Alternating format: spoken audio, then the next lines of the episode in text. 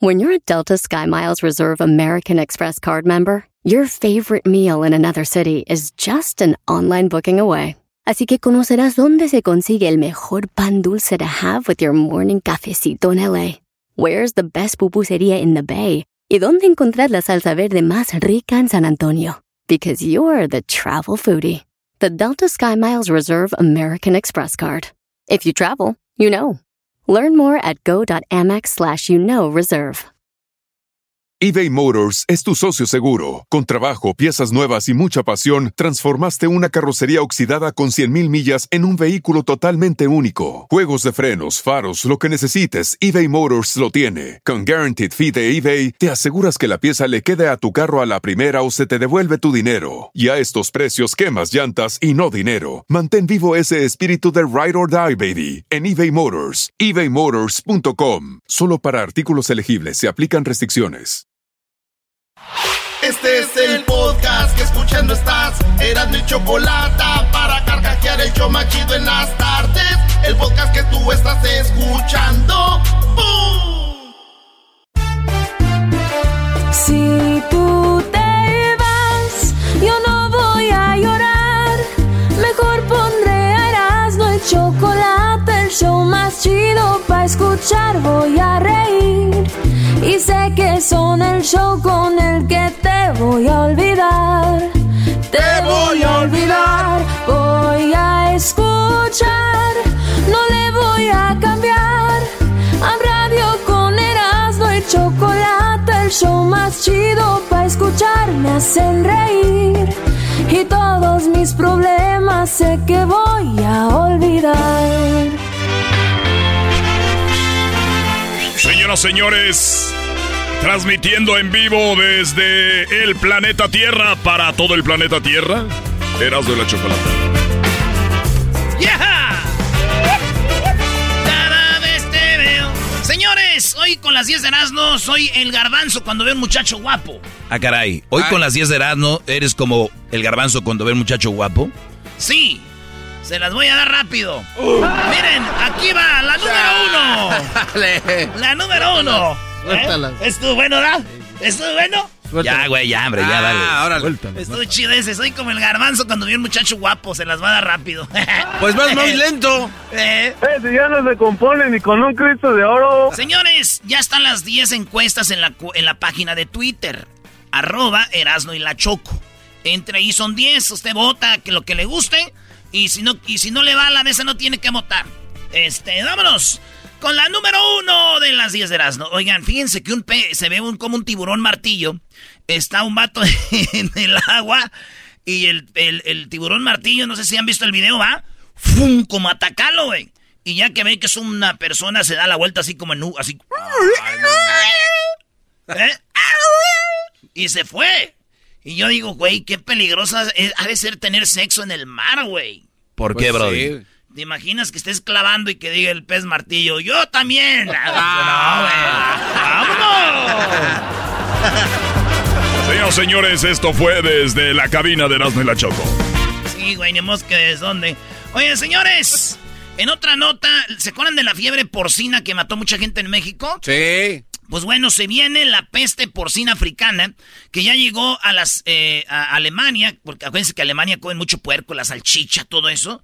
Y resulta de que pues se viene la- en las granjas de los cerdos de Alemania eh, y se, se- están asustados de que esta fiebre porcina africana golpee otro como Holanda, ya entró también. Y todo eso, y nosotros eh, aquí en el show ya nos vamos a proteger del coronavirus y todo el rollo, pero el diablito ya le estamos buscando su vacuna para que no le vaya a dar la fiebre porcina. Da- Señoras, señores, esto fue desde la cabina de Erasmo y la Choco. Oye, esa. Gracias, güey. Oye, señores, en otra nota, la, uno de los patrocinadores más grandes de los Olímpicos es Toyota. La marca Toyota es de Japón. Sí. ¿Verdad? Y entonces, pues como es de Japón, la marca Toyota, ellos patrocinan los Olímpicos, pero dijeron, no hay que poner eh, la, la- la foto de, de- de la, de la compañía en ningún lado. ¿Por qué? Porque mucha gente dice, ¿cómo van a ser los Juegos Olímpicos si está la pandemia? ¿Cómo van a ser los Juegos Olímpicos si está la pandemia? Entonces mucha gente está yendo contra los patrocinadores. Entonces Japón patrocina, pero no, eh, Toyota, pero no quiere poner la marca. Dicen, no, no, no, nosotros los apoyamos, pero acá bajita la mano por si no que no se vea ahí que somos nosotros. No vaya a ser que. Sí, como dijo aquel, ¿verdad? Nosotros nos vemos. Pero digo yo, qué, qué chido eh, para los atletas que hay un patrocinador que esté ahí aunque no quiera salir. Es lo más importante, güey, ¿verdad? Que alguien que te patrocine. Digo, si te da mala imagen patrocinar los olímpicos pobres de los güeyes de Audi. Ah, eres un imbécil. El que le entendió, que le entendió, de, dile. Señoras y señores, eso fue desde la cabina de Erasmo y la Choco. Oigan, no le entendieron, güey. Claro Audi. que sí. Audi, los aros, güey. claro. güey, nah, chale. Aquel no le agarró. No, bueno. Señores, en la número 4, fíjense que un software espía Israel eh, se usó para rastrear terroristas. Lo pusieron, dijeron, para los terroristas, pero dijeron, oigan, pues no nomás podemos rastrear terroristas, también podemos rastrear periodistas, políticos, activistas, empresarios en todo el mundo y lo usaron. Para este, checar todo. Pues dijeron, si ya se puede, pues... Eh, acuérdense que Israel tiene uno de los programas de inteligencia más perros del mundo, güey. Es un país chiquito, pero son bien poderosos. Y luego además USA también son compas ahí. Entonces, yo me imagino, güey, cuando entraron a México con el software, güey, estos güeyes así escondidas, ¿verdad? Y que les llega un tepito, un mensaje de tepito que decía, hola, bienvenidos, mis chavos, colegas, ¿en qué les podemos ayudar? Güey, güey, espérate, esos güeyes ya, ya, nos agarraron. ¿Qué tranza, carranza? Esto fue desde la cabina del show de Erasmo y la Choco con la aplicación Escubos. Bájala ya, baja la felicidad. Escubos. En otra nota, la número 5. Fíjense que en Twitter ya bloquean páginas como de toreros, porque los toreros pues pasan matando toros, ¿eh? ¡Ole! Y luego les clavan la espada, las bandarillas, y luego viene el picador, y luego el matador, y vienen todos a sacrificar a los pobres toros, y que doble oreja, rabo y su todo ahí andan ahí, que mátale, que ole, y que bravo, y que hombre, joder, tío. Pues resulta de que Twitter dijeron, no más, en Twitter no vamos a mostrar eso que se llama placer sádico, así le dijeron, güey. No más este, enseñar eso. y, dijeron, pues no. Otros toreros dijeron, eso es censura, güey. Una cosa es que estés de acuerdo con eso, ¿no? Y otra cosa, esto ya es censura, nos están censurando. Entonces Twitter dijo, no, no queremos eh, ver eso. Y ya este, están bloqueando a toreros que pongan videos y todo así, güey. Digo, si van a bloquear o censurar, ¿cuántas... Eh, así como matan a animales, ¿verdad? Sí. Este, digo, si, si, si van a censurar este, páginas o videos donde se ve cómo tratan estos animales con cuernos, yo nomás digo, no vayan a bloquearles a sus viejas sus cuentas. ¡Oh! Dale la estrella. La verdad que te pongo una, le pone la fanfarria a este muchacho. Póngale la fanfarria, señores. Gracias, gracias. Muy bueno, muy bueno. Dile a aquel. Ay, no, no me gustan esas páginas donde maltratan a los animales con cuernos. Pues te van a cerrar la tuya, comadre. Cállense ustedes. Señores, la número 6. Regresando aquí en el show. Ah. Más chido. El podcast más chido. Para escuchar. Era mi la chocolata. Para escuchar. Es el show más chido. Para escuchar. Para carcajear. El podcast más chido.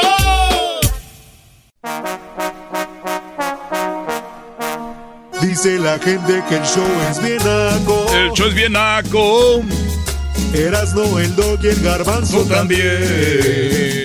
Qué chido canto para la unión. Pero los tengo yo siempre en mi radio. Y en mi radio siempre los tendré. Y en mi radio siempre los tendré. Señoras, señores, estamos escuchando el show más chido, completamente gratis para toda la nación. Baja la aplicación Escubos y vive la felicidad. Bueno, vámonos con la número 6 de las 10 de Nazno. Fíjense que hablando de los Olímpicos, les pusieron unas camas a los atletas para no tener sexo. Unas camas se llaman antisex. Camas antisexo. Y unos dijeron, no manches, güey. Un, atleta de, de allá de Europa se puso a brincar en la cama y dijo, miren, güeyes. ¡Sí aguanta! ¡No es cierto! ¡Sí podemos tener sexo aquí! ¡Se puede! Nada, brinque, brinca el vato, bien mamey, ¿verdad? Pues Y, y dicen que pues hicieron estas camas como de cartón, de plástico, como diciendo para que no tengan sexo aquí, como si sexo nomás tuvieran acosta. Ah, es, ¿no saben? Sí, el garbanzo y ahorita creen que nomás es el- la posición de, de misionero, bro. ¿A poco hay más? Ah. ¿A poco hay No, más? No, muchachos. Entonces, eh, pues sí, sirven para todo lo que quieran, porque brinca el muchacho ahí, güey. Ahora, si ustedes no quieren que los atletas tengan sexo, simplemente pónganlos a dormir con su esposa. A la Eso fue desde la cabina de Erasmo y la Choco. Baja la aplicación Cubos y vive la felicidad. En la número Siete. 7, te pongo mi chulo bonete.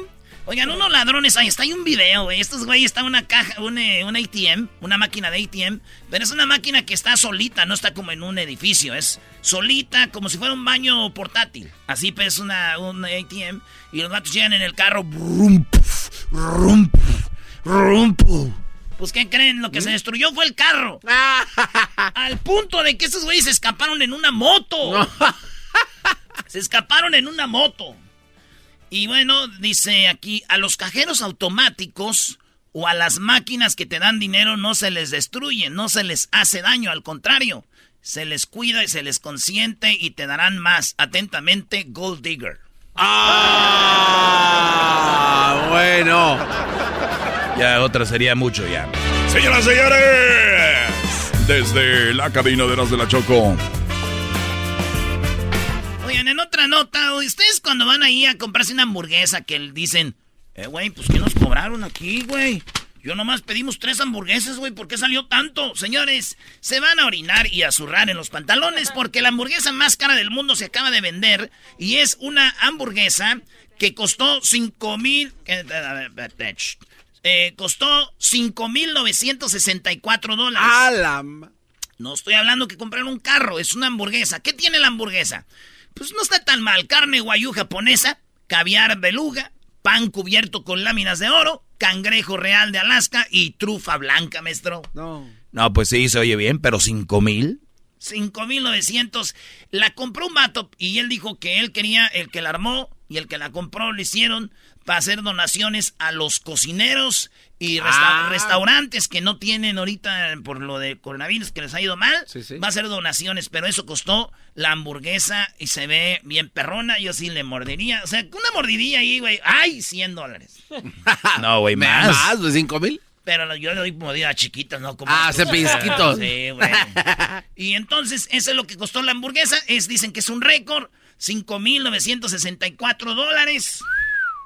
Oye, güey, pero es una payasada. Ya te costó, le hubieran puesto cinco mil o seis mil. ¿Para qué? Cinco mil novecientos sesenta y cuatro. Sí, porque la jonjolí estaba como caro. El ajonjolí, güey, tiene que todo, todo tiene que ir.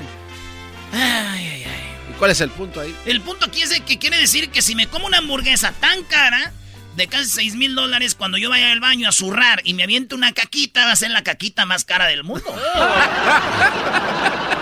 Ahí se va a decir tu mamá, ¿qué quieres que estoy haciendo dinero? Sí. ¿Qué crees que yo susurro dinero o qué? Yes, mom. You do. Ay, ma, que- échame, mamá, bañame así. Señores, eh, me faltan dos. Y la número nueve habla de un... eh, detectaron ya el primer caso en Texas de la viruela del mono. La viruela del mono este, viene siendo como un virus eh, muy, muy fuerte. ¿Se acuerdan la viruela normal de que salían muchos Sí. granitos? Bueno, ¿de qué se trata la enfermedad? Pues el CDC eh, ha descrito que es que se causa este mal. Además, están eh, rastreando a otros posibles contagiados en este virus que pudo haber sido importado desde Nigeria. Desde Nigeria este virus que llegó a Texas y hay una persona ya con la viruela del mono. No manches. La pizza viene de Italia, hot dogs vienen de Alemania, los burritos vienen de México, la pasta viene de Italia, las hamburguesas vienen de Hamburgo, Alemania, eh, el COVID viene de China. Oigan, ya hagan algo aquí, aunque sea un virus. Aunque sea un virus. Estamos quedando atrás, maldita Aunque sea. sea un virus. ¿Cuál potencia mundial?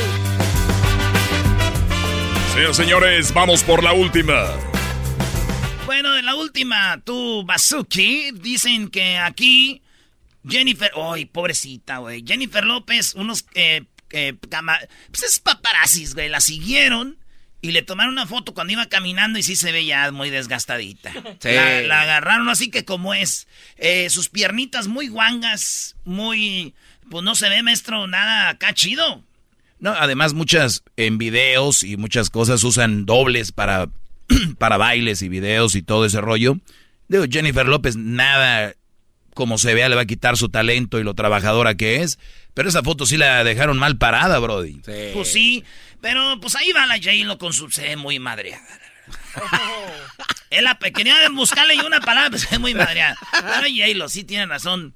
Oye, dicen que dijo Ben Affleck, oye, ¿te gustan las piernas de J-Lo? Dijo, la neta ya las vi bien, no me gustan, güey. Por eso cuando tenemos sexo es lo primero que aparto. ¡Ah! ¡Ábrelas! ¡Quita eso! Oye, pero ya digo, sabiendo que es J-Lo, ahí ya el Ben Affleck se avienta, ¿no? No, maestra, este, este, estaciona el carro y todo. Óyalo. Regresamos con la clase del maestro. Oh, maestro Doggy. ¿El maestro tiene clase?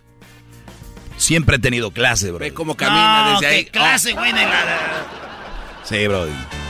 Oye, por cierto, hablando de clase, lo que tiene mucha clase son los conciertos de Alejandro Fernández y acaba de abrir otra fecha, así que el 15 y 16 de septiembre en Las Vegas es el día que más se celebra en Las Vegas, es el día que más fregón se lo pasa uno en Las Vegas, así que 15 y 16 de septiembre en Las Vegas llega Alejandro Fernández. Es más, hay boletos, vi Brody, que hasta desde 25 dólares y están en Ticketmaster para que se vayan a cotorrear. Ahí nos vemos, vamos a pistear. Una alberca, vamos a pistear en la allá a mi lindo Michoacán, maestro. A mi lindo Michoacán con don Javier. Uy, uy, no, con don Javier no, él no, con unas viejas, güey. Don Javier. ¿Don Javier qué? Saludos, don Javier. Regresamos en el show más chido con la clase del doggy. Tenemos, uh, qué chido. Artistas tenemos. Hay show. Hay show. Hay show. Es el podcast que estás escuchando, el show de Gano y Chocolate, el podcast de El Chocachito todas las tardes. ¡Ya ayudó su pachucote! Adelante, Choco. No, no, no le hagan, no le, no le den alas a los alacranes, por favor.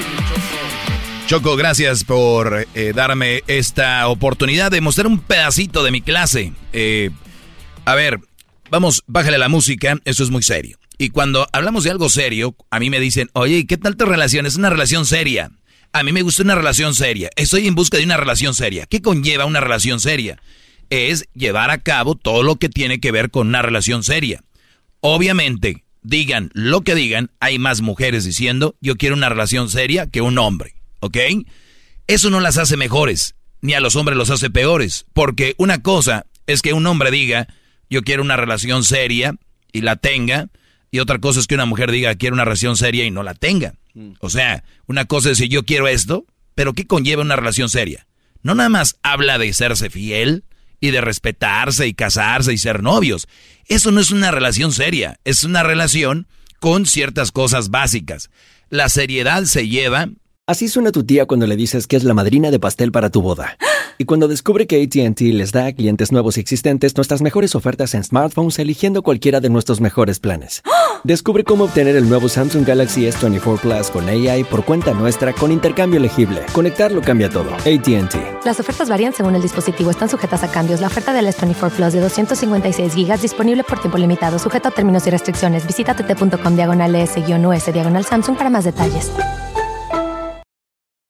eBay Motors es tu socio seguro. Con trabajo, piezas nuevas y mucha pasión, transformaste una carrocería oxidada con 100.000 millas en un vehículo totalmente único. Juegos de frenos, faros, lo que necesites, eBay Motors lo tiene. Con Guaranteed Fee de eBay, te aseguras que la pieza le quede a tu carro a la primera o se te devuelve tu dinero. Y a estos precios, quemas llantas y no dinero. Mantén vivo ese espíritu de Ride or Die, baby, en eBay Motors. ebaymotors.com. Solo para artículos elegibles se aplican restricciones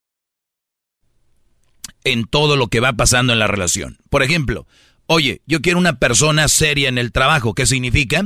Que va a llegar temprano, que va a hacer todo su trabajo, que va a hacer todo lo que se le requiere en el empleo para que él pueda ser considerado como uno de los mejores empleados y simplemente haciendo lo básico. ¿Verdad? Ese es un, es, es, es un trabajador serio. No es aquel que dice, amo mi trabajo, como ahorita en redes sociales, amo lo que hago, pero los ves haciendo lo que haces y que hacen y dices, ¿de verdad lo amas? O sea, yo he visto brodis aquí en la radio que dicen, amo la radio. Y vienen a hacerse, vienen a hacerse tontos. ¿Me entienden? No, no, es cierto. Entonces, una mujer, ay, te amo. A ver, time to, demostrar, to demonstration. Y aquí va uno de mis puntos. Tu mujer, que tanto te ama y que quería la relación seria y que se casó contigo, ¿sabe hacer tu comida favorita?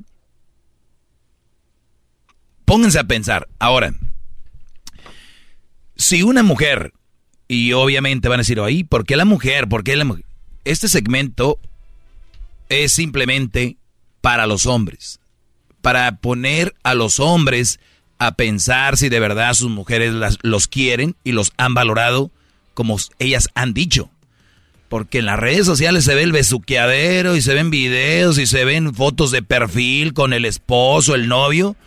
Pero como dijo el Chapo de Sinaloa, detrás de la puerta la verdad es otra. Mi pregunta es tú, Brody, que me escuchas. No te estoy pidiendo que dejes a tu mujer, no te estoy pidiendo que le, que le rayes la jefa, te estoy nada más poniendo a pensar si de verdad te ama como dice y tú ya entraste en un en, la costumbre de creer que estás bien cuando realmente puede ser que no.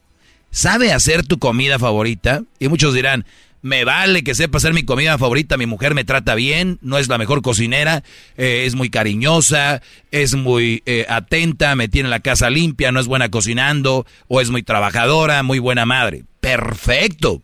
Por eso les digo, pero pónganse a pensar. Hay un dicho que dicen que al hombre se le enamora por el estómago. Y desde niños, cuando nosotros vamos a la, cuando, ahora que somos grandes, cuando vamos a la casa de mamá, una de las razones por las que vamos, ¿por qué son? Pues para saborear lo que nos daban de morrillo. Muchachos, vamos a comer ese platillo que mamá hace que nos gusta tanto. Ya llegó mi hijo, déjele hago sus, ¿no? Su carne en su jugo, déjele hago su tlacoyo, déjele hago su, su pozole, su menudo, sus enchiladas, eh, su comida favorita. Mi pregunta es, si tu mujer tanto te ama y todo el rollo, no puede ser tu comida favorita. Y hacerla bien. Porque muchos de ustedes, yo los conozco algunos, dicen, ay, eh, mi mujer hace una comida muy buena. Y la verdad, tú sabes que, y él sabe que no, pero porque está la mujer ahí. No, mi amor, me hace un caldo de, de gallina en bueno. Los hombres, la mayoría, tienen miedo de decirle a una mujer, no me gustó lo que cocinaste. ¿Desde cuándo empezó el miedo? ¿En qué momento de nuestra vida? Sí, ya lo sé que fuimos el hombre dominado por la madre desde niño, después la maestra, después la maestra, después la, siempre ha sido la mujer la que... los hombres crecemos bajo el mando por lo regular de una mujer. Desde la madre, las maestras. son más maestras que maestros. Comprobado. Una mujer, si tú le haces algo de comer y no le gusta, te le dice, oye mi amor, a esto le pusiste mucha sal. Oye mi amor, ahora sí se te quemó, la verdad. Oye, no, yo lo hago. Hazte para allá. Tú... Imagínense eso volteándolo. Oye, mi amor, está muy salado. Oye, mi amor, a ver, hazte para allá. Oye, mi amor, la verdad no me gustó. Es como cuando una mujer se va a vestir. ¿Cómo se me ve? Y ahí va la hipocresía. Se te ve bien, me gusta. ¿De verdad? Sí. Porque si le dices que se le ve mal, a llorar. Pues sí, no me parezco a la que le diste like ahí en el WhatsApp. Entonces, ¿qué es lo que sucede? Que el que una mujer te haga tu platillo favorito tiene mucho que decir. Número uno, la mayoría de mujeres dicen, yo quiero una cocina así, quiero la cocina así. ¿Para qué? Es como el diablito que compró un carro estándar y no sabía manejar estándar. ¿Qué no sabes manejar estándar, por favor? Entonces, ¿cómo vas a pedir un carro ¿Cómo vas a pedir una cocina y así la quieras? Sí, ahí lo vi en el Instagram. Si no sabes cocinar. quiero una licuadora de Nutribul como doña Pel. Entonces, a ver, ¿qué si no saben hacer, por qué lo quieren?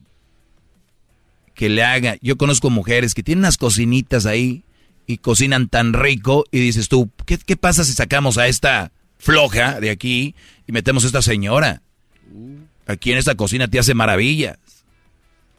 Ay, es que ella... Entonces, si yo, les voy a decir algo, también los hombres podemos hacerlo. Si la mujer es ama de casa, cocina, porque yo sé que muchos trabajan, ni siquiera tienen tiempo para cocinar, para ustedes no va, no se pongan el, el, el saco. Hay mujeres que están en la casa, que se la pasan viendo horas y horas videos en el YouTube, en el Facebook, en el Instagram.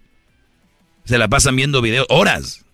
Y ya me aventé la serie de Games of Thrones y ya me aventé la... A ver, está bien, háganlo, no hay problema, pero dense tiempo para hacerle su comida favorita. Y uno de esos videos que tanto ven, ahí te van a decir cómo hacerlo. Que le gustan los tacos de tripa.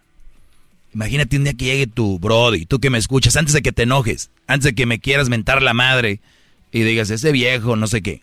Piensa esto. Ve lo positivo de esta plática. Que al Brody le gusten los tacos de tripa. Y que él sepa dónde la venden. Y que tú puedes ser que vayas con el señor y, oye, mi esposo le encantan los tacos de aquí, deme algún tip para hacerlo. Porque si se escapan, se les dice, no, y tu viejo te anda engañando, ahí van en friega. Oye, usted sabe cómo, para eso sí, para eso, uh, para eso, pero patas les faltan. Les faltan este, maneras de llegar a buscarle. Fíjate, hay, hay qué pena ir a decirle al señor que, que cómo se hace la tripa y todo. Oye, este, tu esposo anda con el, la hija del, de los tacos. Oiga, señor, ¿dónde está su hija? Ahí no hay nada de, nada de vergüenza. ¿Cómo se hace la tripa? ¿Cómo hay que lavarla bien lavadita? ¿Le gustan doraditas? ¿Qué tipo de aceite usa? Como hay miles de videos. Que les gusten los empalmes, que les guste el pozolito. Ah, yo no sé. Imagínense, dejen el orgullo. Oiga, señora. Ay, ¿y esta qué quedará? oiga, señora, yo sé que a su hijo le encanta el pozole que usted hace, estoy tratando de hacérselo. ¿Cómo? ¿Eh? Esmero. Esmero. Pero no. Brody, ustedes trabajan mucho. Hablo de los que tienen la mujer en la casa. No es fácil estar en la casa, es mucho trabajo. Pero entre ese trabajo debería estar hacer la comida favorita de su esposo. Las nuevas generaciones de niños ya ni siquiera tienen una comida favorita de su mamá, ¿eh? Porque las mamás ya no están ahí. Ah. Ya los nuevos niños ya es, oye, ¿qué te gusta que cocina tu mamá?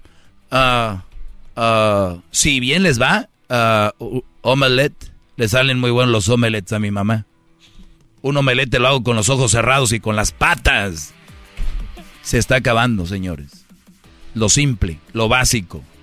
Si es una mujer ama de casa, debería de saber cómo hacer tu comida favorita. ¿No sabe hacerla? Sigue trabajando duro para tu mujer. Regresamos, señores. El podcast de no hecho Chocolata.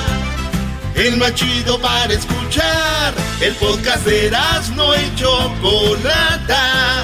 A toda hora y en cualquier lugar.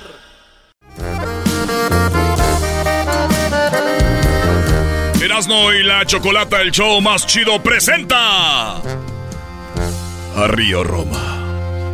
¡Wow! ¡Qué emoción! Eh. Bueno, tenemos ya a Raúl y José Luis Roma aquí en el vía telefónica. ¿Cómo están, chicos?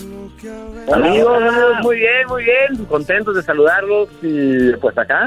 Mucho que contarles, mucho que contarles y platicarles eh, música, por supuesto, ¿no? Claro, yo, la verdad no soy muy fan de entrevistas por teléfono, pero vamos a Ah, porque me encanta verlos y más escucharlos cantar y todo. Son muy talentosos, han estado con nosotros muchas veces, pero Erasmo, tú vas a hacer un recorrido rapidito de lo que han hecho.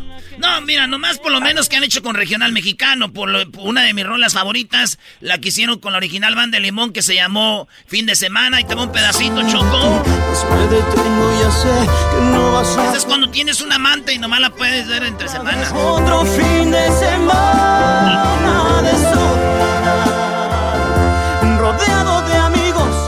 Es que muchos amigos, Choco, y luego tú solo ahí todos para la foto, bien emocionado y nada. Pero esa también con la víctima, eh, la de yo te prefiero a ti.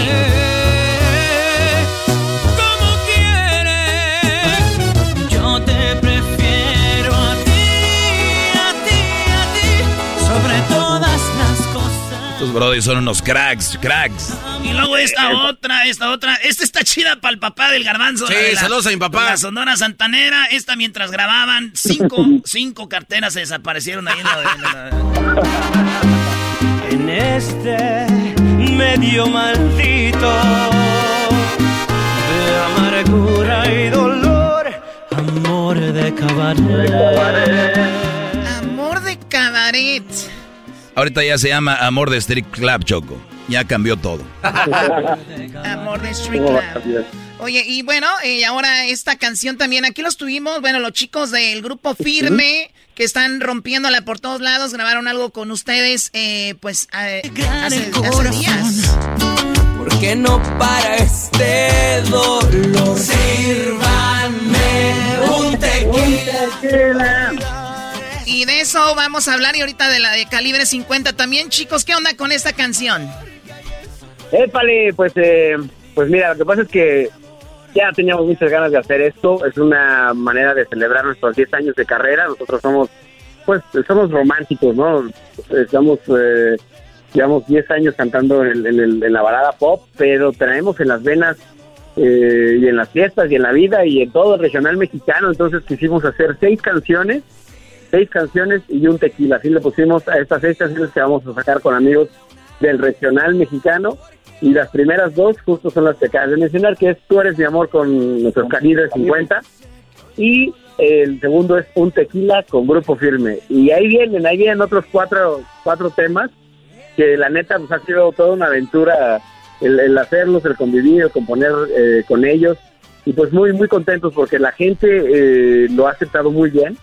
Y pues creo que la gente es la que manda, la gente es la que decide si le gusta o no. Lo que pasa, Choco, es de que cuando vamos a un concierto, algo de repente nos toca hacer el, el- el- la, la- la- la velada, ¿verdad? La bohemia. Y- Claro. Y, llegaban los de Río Roma y siempre traban rolitas muy suavecitas, ya todos andaban muy pedos. Entonces dijo José Luis y Raúl, miren, no nos vamos a quedar atrás. Cuando estemos pisteando, te malas de nosotros, por eso están haciendo esto, Choco. Ah, esa es la razón. ¿Es la razón? La neta sí es la razón, ¿eh? O sea, neta que sí. o sea, porque digo, siempre seremos baladistas, ¿no? La verdad que también eso lo tenemos claro y, y pues bendito Dios es lo que nos ha pues dado a conocer eh, hasta Argentina y hasta Tokio hemos ido a cantar, etcétera, pero hay una parte ahí de, de pues de, rolas un poquito más más desmadrositas, más más de fiesta, más más de, más de tequila que la, la gente por ejemplo no sabe que somos súper tequileros, ¿no? No no lo sabe. Entonces, eh, bueno, vamos a sacar esta parte justo para que en los conciertos también llegue el momento regional mexicano, se acerque la tuba y se ponga acá más enjundiosa la cosa porque nos encanta, nos encanta, nos encanta. Pero es una, una gran idea, chicos, porque aparte, obviamente son mexicanos, no es como que, uy, quieren nada más porque sí, y les encanta, obviamente, el baile, y de repente ya estando en un concierto, y ya con un traguito, y luego unas canciones baladas que te lleguen, sacas una canción así, olvídate. Pero acá tienen otra con calibre 50 que se llama Tú eres mi amor. Y dejar de amarte aunque me lo. es que ya lo decidí. A donde sea si es por ti. Es que encontrarte me cambió la vida. Por eso con la vida te quiero pagar. Es que no sabes qué bonito es verte. Todos los días y encontrarme otra mitad. Encontrarte me cambió la vida. Elegí a ti una y mil veces más. Y si pudiera comenzar de nuevo. Qué padre, Raúl y José Luis. ¿Esta canción quién la escribió? José Luis, José, Ana Raúl. este, y bueno, como pueden ver, es una, una gran balada de, de amor, un poco, este, bueno, más bien muy diferente a lo que escucharon con, con sus amigos de, de Grupo Firme, de Grupo Firme, pero nos gusta- está conectando también con mucho con, pues, con las parejas, ¿no? De, de enamorados, que también eh, vamos un, un poco de, esa- de, esa- de ese lado del romanticismo siempre en esta en este concepto que tenemos de, de seis canciones sin tequila, pues obviamente nunca dejamos de lado el romanticismo y este es el gran ejemplo de eso, así que pues contentos, contentos con, con lo que está pasando. También ahí en el video invitamos a nuestra querida Sandra Echeverría. Ay, mamacita. Guapísima ahí en el video. Oye, muchachos, Ah, pero con, todo respeto, Raúl, José Luis, me voy a pasar de lanza, pero la regaron. Ustedes hubieran salido en el video besándole el cuello. Pues sí, pero es que no llegamos ahí a un acuerdo. La señora, la- la- la- las novias viendo así, ¿no? No, no, no vayas a salir en el video, Raúl. No, José Luis, no. Pues, pues no, no, ya tienen que agarrar la onda de que pues, estamos chambeando, ¿no? O sea, chamba es chamba y que Cuando ocupen, cuando ocupen modelo para ese tipo, así que Sandra Echeverría, toda esa raza, nosotros pues, eh, nos sacrificamos, Choco. ¿Quieres reemplazarla a ella? No, la chica va a decir siempre no quiero salir en el video. Oigan, dicen que son seis canciones y van dos, ya, ya conocemos dos, las otras con quién son. Pues mira, no tendríamos que decirlo mucho, pero les vamos a decir porque este, la que tiene va a ser con Virlán García. Virlán García, que es una rola bien padre, la verdad está muy fregona. Este, y después de, de eso viene por ahí ni más ni menos que ah, es más, lo voy a poner aquí aunque me vaya a regañar son bien. Ahí va. Ahí va, ahí va, a ver si se oye. Ahí se oye.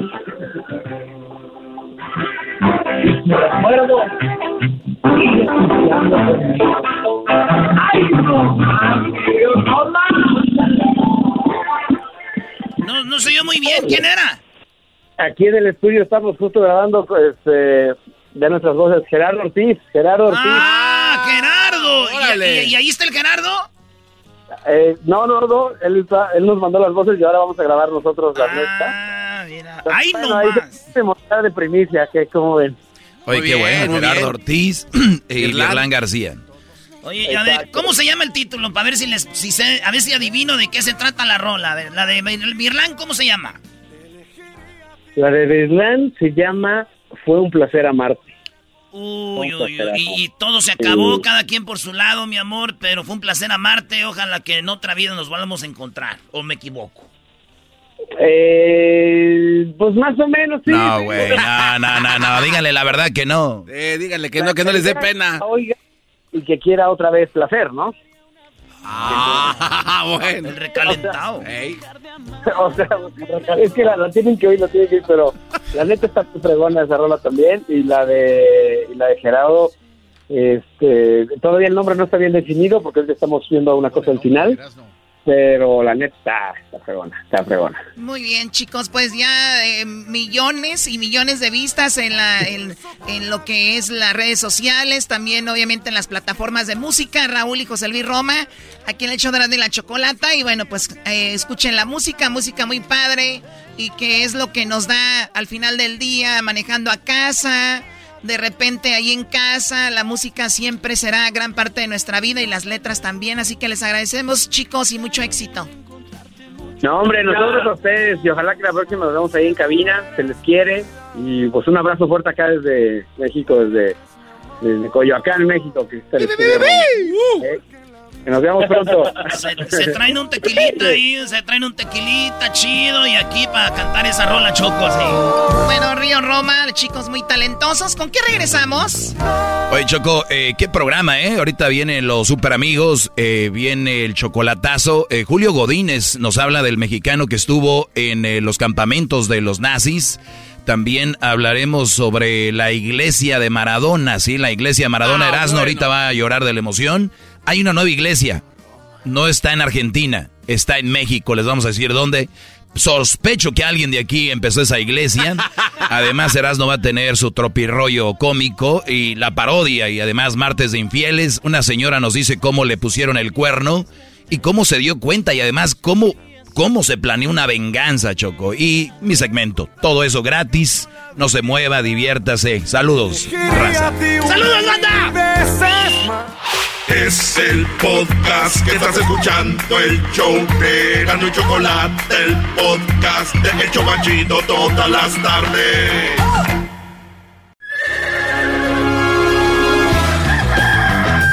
Señoras y señores, ya están aquí para el hecho más chido de las tardes.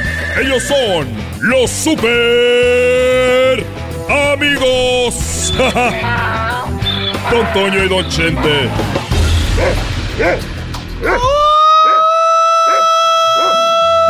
Ay, queridos hermanos, les saluda el más rorro de Zacatecas.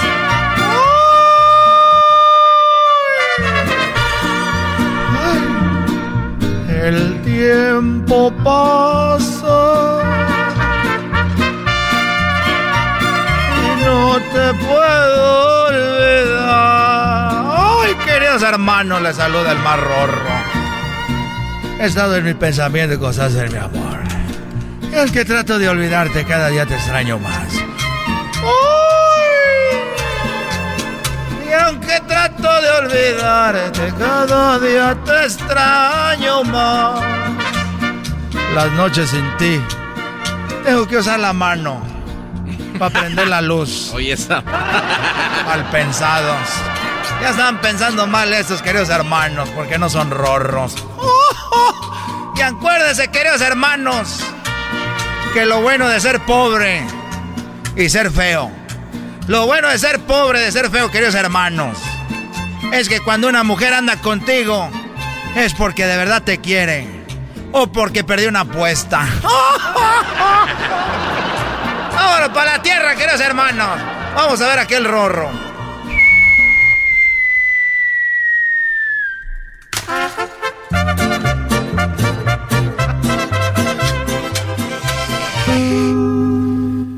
Oye, me cambiaron la canción. El otro día estaba yo eh, con... Déjate saludo primero. No importa, querido hermano. A ver, platícame. El otro día eh, no ve los videos que andan ahí rondando de Lalo Mora besando a todas las mujeres. Ay, ese es un desgraciado, querido hermano. Ese sí es muy rorro. Ese, ese, ese Lalo Mora, querido hermano. Besa a todas las mujeres. Bueno, el otro día lo vi y, y- y estábamos ahí después de una borrachera y, y- no había mujeres. Y, nos quedamos viendo después de tres minutos. Y, y yo le dije, bueno, pues no hay mujeres. Déjame y te agarro una chichi. ¿Y qué te dijo el querido hermano? Él me dijo, ¡Ven, bésame! ahí acabamos trenzados los dos. Oye, querido hermano, ¿qué pasó con tu trabajador? Oye, bueno, eh, mi trabajador que se llama eh, Gonzalo Aguirre. Eh, Gonzalo Aguirre me ha hecho muchos trabajos ahí en el rancho. Y él empezó a hacer mi arena. Eh, bueno, la arena hablo del establo, del estadio. No de la arena que ya estaba ahí, porque esa arena no se hace. Esa arena ya es de la tierra. Entonces no estoy hablando de esa arena. Yo hablo de la arena del estadio, no de la arena de... de- de- Ya, ya, ya, querido hermano. Bueno, pues a este Gonzalo Aguirre está... Oigo música. Donde quiera que te encuentres. Yo sí canto, no como tú. Ándale, querido hermano. ¿Qué pasó con Gonzalo Aguirre? Estaba haciéndome otro establo para los ponis, porque tengo mis, mis ponis. Y como ya hay muchos ponis, pues necesito un nuevo establo para echar a los ponis, porque ya tengo muchos ponis. Y como ya no caben, tengo que hacer nuevo establo para echar más ponis ahí donde ya no, donde, porque ya no caben. Entonces, como tengo muchos ponis y ya no caben donde están, le dije a Gonzalo Aguirre que me hiciera otro establo porque eh, tengo que echarlos para allá los ponis porque donde están ya no caben. Porque eh, si cupieran, ya no tuviera que hacer otro establo. Y dije, oye Gonzalo, eh, necesito que me hagas un establo. Y me dijo, ¿por qué? Le dije, es que como, ten- como tengo muchos pones y ya no tengo donde meterlos. Son chiquitos, pero como son muchos, pues hay que hacer un nuevo lugar porque ya no cabe. ¿Qué dijiste eso, querido hermano? Metías hasta la madre. No digas malas palabras porque el día que tú tengas muchos ponis y no tengas donde meterlos, también te vas, vas a, a hacer otro establo. Y bueno. A mí se me hace que a ti se te cae la mano. Ey, tranquilo. Entonces. Bueno, ¿es en la radiofusora o qué? Entonces eh, eh, le dije, oye Gonzalo, ¿tú qué haces establos? Para cuando ya no caben los Ya, no te vas. Bueno, total de que ahí estaba Gonzalo haciendo de el establo. Para los ponis, querido hermano. Para los ponis y estaba agachado midiendo ahí con, con eh, estaba midiendo y de, y de repente uno de los perros que yo tengo ahí sin querer pues se nos salió de del corral de los perros. Ese no tengo que hacer otro corral porque tengo poquitos perros. Y Gonzalo estaba agachado midiendo con la cinta y un lacito esos que tienen eh, color que los jalas y avientan polvito. En cuanto lo jaló se le dejó ir el perro y le mordió las, las nalgas. Le mordió muy feo eh, el, pozo a Gonzalo. El pozo. Le mordió ahí, pues estaba agachado y lo agarró y ¡ay, hijo de la! Y, le, y yo rápido fui y porque yo estaba viendo. Le estabas viendo las nalgas a Gonzalo, querido hermano. Bueno, sin querer, pero ahí estaba agachado y, y se le veía la, la, raya. Se le veía la raya a Gonzalo y dije, ay, hijo de... Como ya no dejo mujeres que vayan a tomarse fotos al rancho, ya se me andaba antojando Gonzalo. Anda bravo. ¿Y qué pasó, querido hermano? Pues el perro lo mordió y lo sacudió a Gonzalo. Perro grande. Lo... Y gritó y llegué yo con el martillo. Había un martillo ahí. Y que le doy una pura maceta. A Gonzalo. No, al perro, pues él fue el que lo mordió. Y que le pego en la pura maceta y la señora que andaba regando ahí las plantas dijo, ay, don Chente, qué feo le pegó al perro con el, con el martillo, con el marro. ¿Por qué no le pegó con las cachas del marro nomás para asustarlo? Le dije, ¿a poco cómo le voy a pegar con lo de atrás al perro? ¿A poco él mordió con las nalgas a Gonzalo? Pues no. Eres un desgraciado, querido. Eres un desgraciado, querido hermano. Estos ¿Qué traes ahí? Son las fotos de Gonzalo cuando estaba agachado. Estás escuchando el podcast más chido Erasmo y la Chocolata Mundial. Este es el podcast más chido, este era mi chocolata, este es el podcast más chido. Con chocolatazos y parodias todo el día y el maestro Doggy que te da consejos de la vida es el podcast que te trae lo que te has perdido en Erasmo y la Chocolata. El show más chido, este es el podcast más chido, es Erasmo y Chocolata, es el podcast más chido, es Erasmo y Chocolata. Millones de descargas. El show más chido. El chocolatazo es responsabilidad del que lo solicita. El show de Erasmo y la Chocolata no se hace responsable por los comentarios vertidos en el mismo. Llegó el momento de acabar con las dudas y las interrogantes. El momento de poner a prueba la fidelidad de tu pareja. Erasmo y la Chocolata presentan el chocolatazo. El chocolatazo.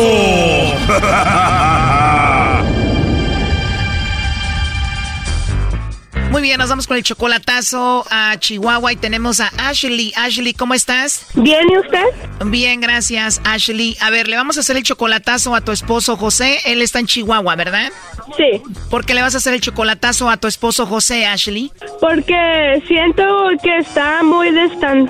¿Cómo se dice? Distan... distanciado. Sí. Y por eso le quiero hacer el chocolatazo. A ver, Ashley, estoy viendo que tú tienes 27 años. Eso quiere decir que tú te casaste con José cuando tú tenías 16 años. Sí. ¿Tú 16 años? ¿Cuántos tenía él? Tenía 24. Oh, no. Tú 16 y él 24. Sí. Tienen 11 años de casados. Tú estás en Estados Unidos. Él está en México. Tiene dos años que no lo ves en persona. Sí. ¿Por qué ella tiene dos años sin verse en persona y él está en México y tú en Estados Unidos? Porque um, se fue. ¿Simplemente porque se fue o lo deportaron? Sí. Ah, él fue deportado. Sí. Esa es la razón por la que él está en México y tienen dos años sin verse. Ahora tú solamente tienes 27 años, Ashley. Te escuchas muy joven, una niña guapa, me imagino. ¿Tú has tenido oportunidad con otro hombre? ¿Hay chicos que te han tirado el rollo a ti? Sí. ¿Y te ha pasado por la mente, Ashley, de decir, bueno, estoy muy joven, 27 años, eh, mi esposo está en México, yo estoy aquí sola y pues me gustaría conocer a alguien más? Sí. Oh, no. ¿En serio? ¿Y tú crees que él se está portando bien en Chihuahua mientras tú estás sola en Estados Unidos? Um, la, pues a lo mejor sí, yo digo que sí. A lo mejor sí se está portando bien tu esposo José y entonces está, dices, muy distante contigo. ¿En qué forma? Um, pues casi no me habla. Casi no te habla y cuando recién lo habían deportado, él sí se comunicaba seguido contigo, ¿te hablaba?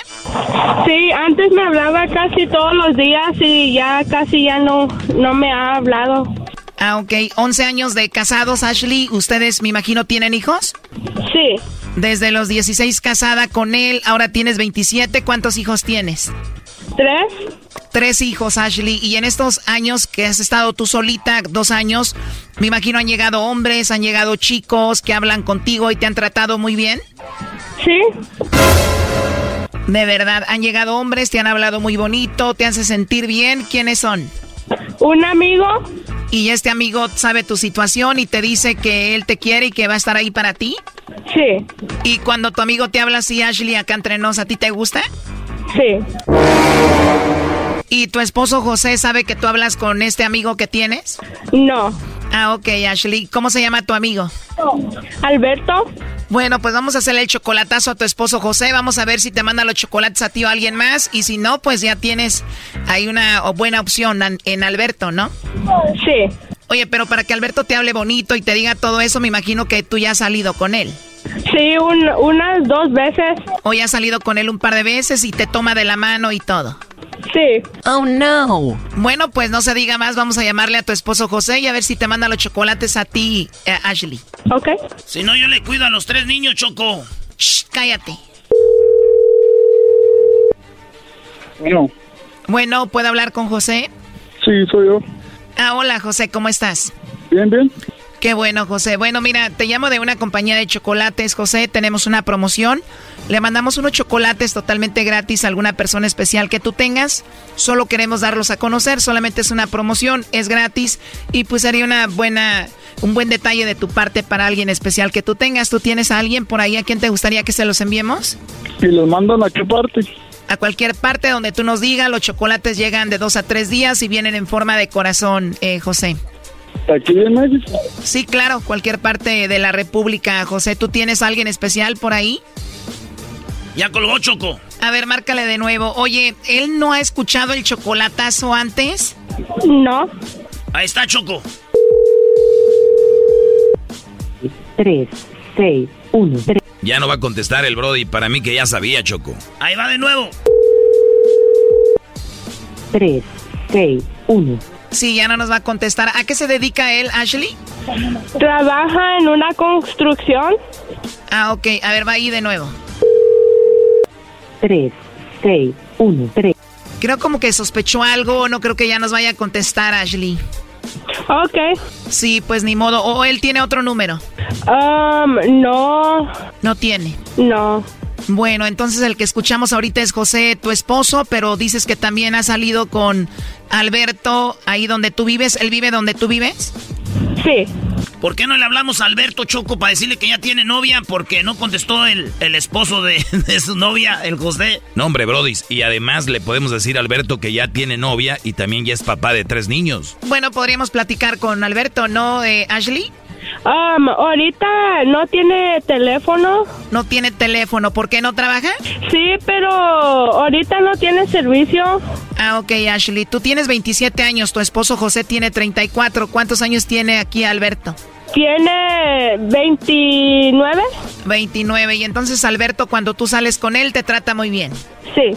Y cuando está hablando así serio contigo, ¿qué es lo que te dice? Pues que me quiere. Ah, ok. Y entonces te habla bonito. Y sí, me dice cosas bonitas.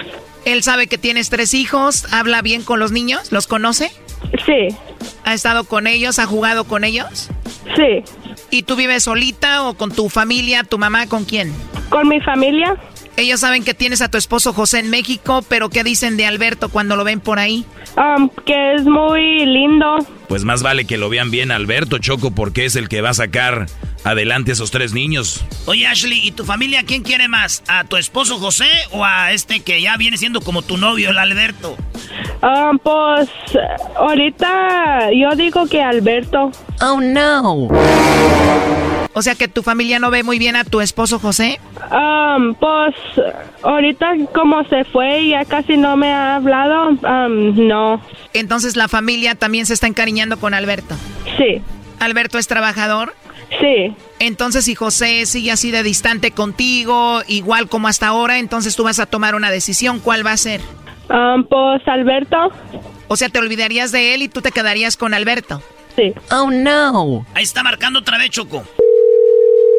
3, 6, 1, 3. Oye, Choco, ¿quién estamos aquí al revés? El que debería de hacer el chocolatazo es su esposo José a ella. Doggy, por favor. Es que tiene sentido. A ver, Ashley, si a ti te dicen que a quién le mandaría chocolates, ¿a quién se los mandarías? ¿A José tu esposo o a este Brody que se llama Alberto? Pues a la, ne- um, a la mejor a José porque yo pues todavía lo quiero como porque tengo los, los hijos con él, pero yo digo que a José. Ya lo ves, se los mandaría a José. Sí, se los mandaría a José, pero porque tiene los tres niños. Pero si no tuvieras los tres hijos con José, ¿a quién le mandaría los chocolates? Pues a Alberto. Oh, no. Está clarito, su corazón está con Alberto ya, muchachos. Sí, pero también Ashley tiene el derecho de rehacer su vida, ¿no, Ashley? Sí. Ashley, ¿y quién besa más bonito, el José, tu esposo o el Alberto? Alberto. Oh my God. Es que es más cariñoso el Alberto, le dice cositas bonitas y le da sus besitos, ¿verdad, Ashley? Sí.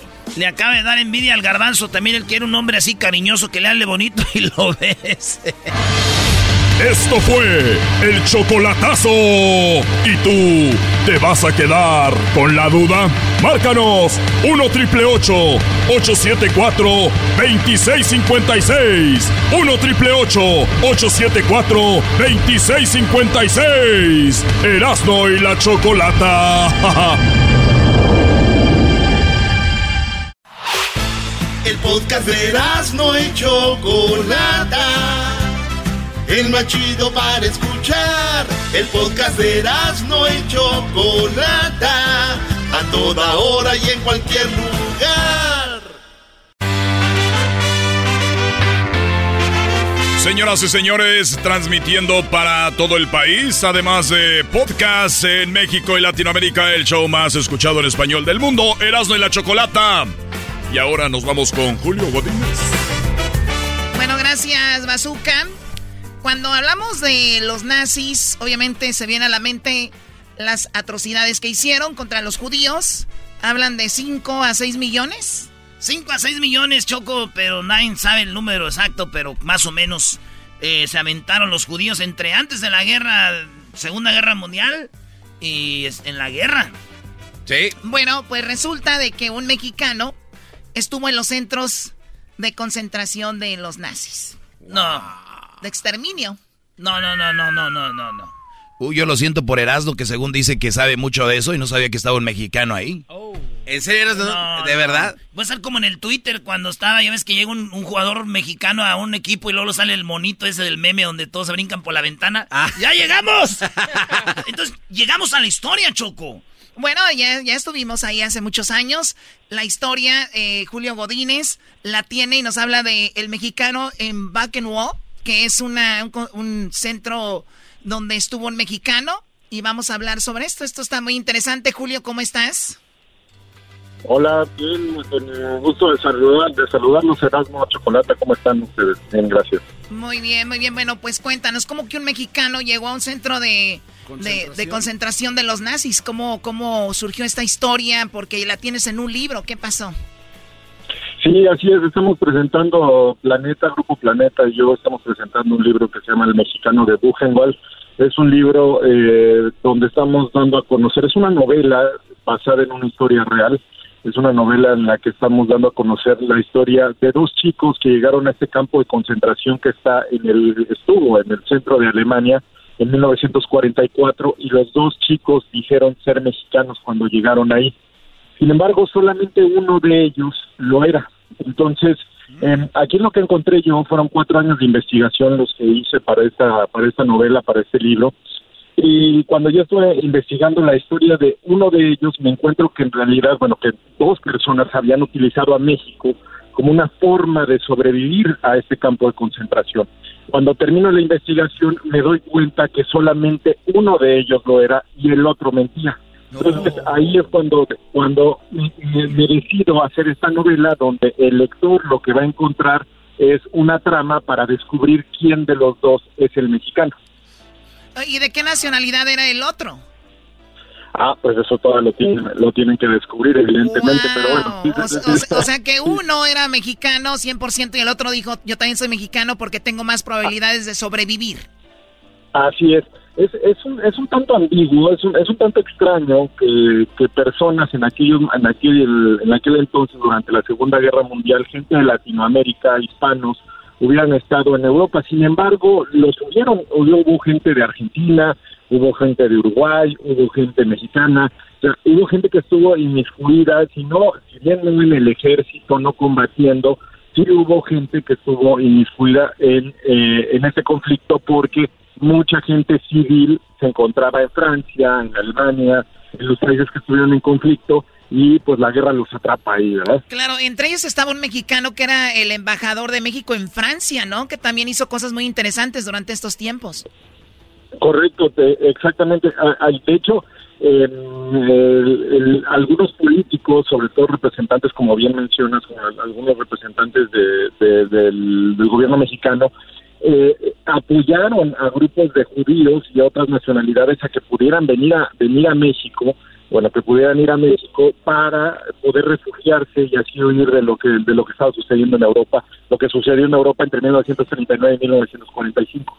Oye, para no confundirnos cuando dices que es una novela, no vayan a creer que es algo de ficción, porque es una realidad que a ti te tomó cuatro años y no tengo mala información de para hacer esto. Sí, es, es, es, es eh, justo como mencionas, es una novela que está basada en una historia real. ¿Qué quiere decir esto?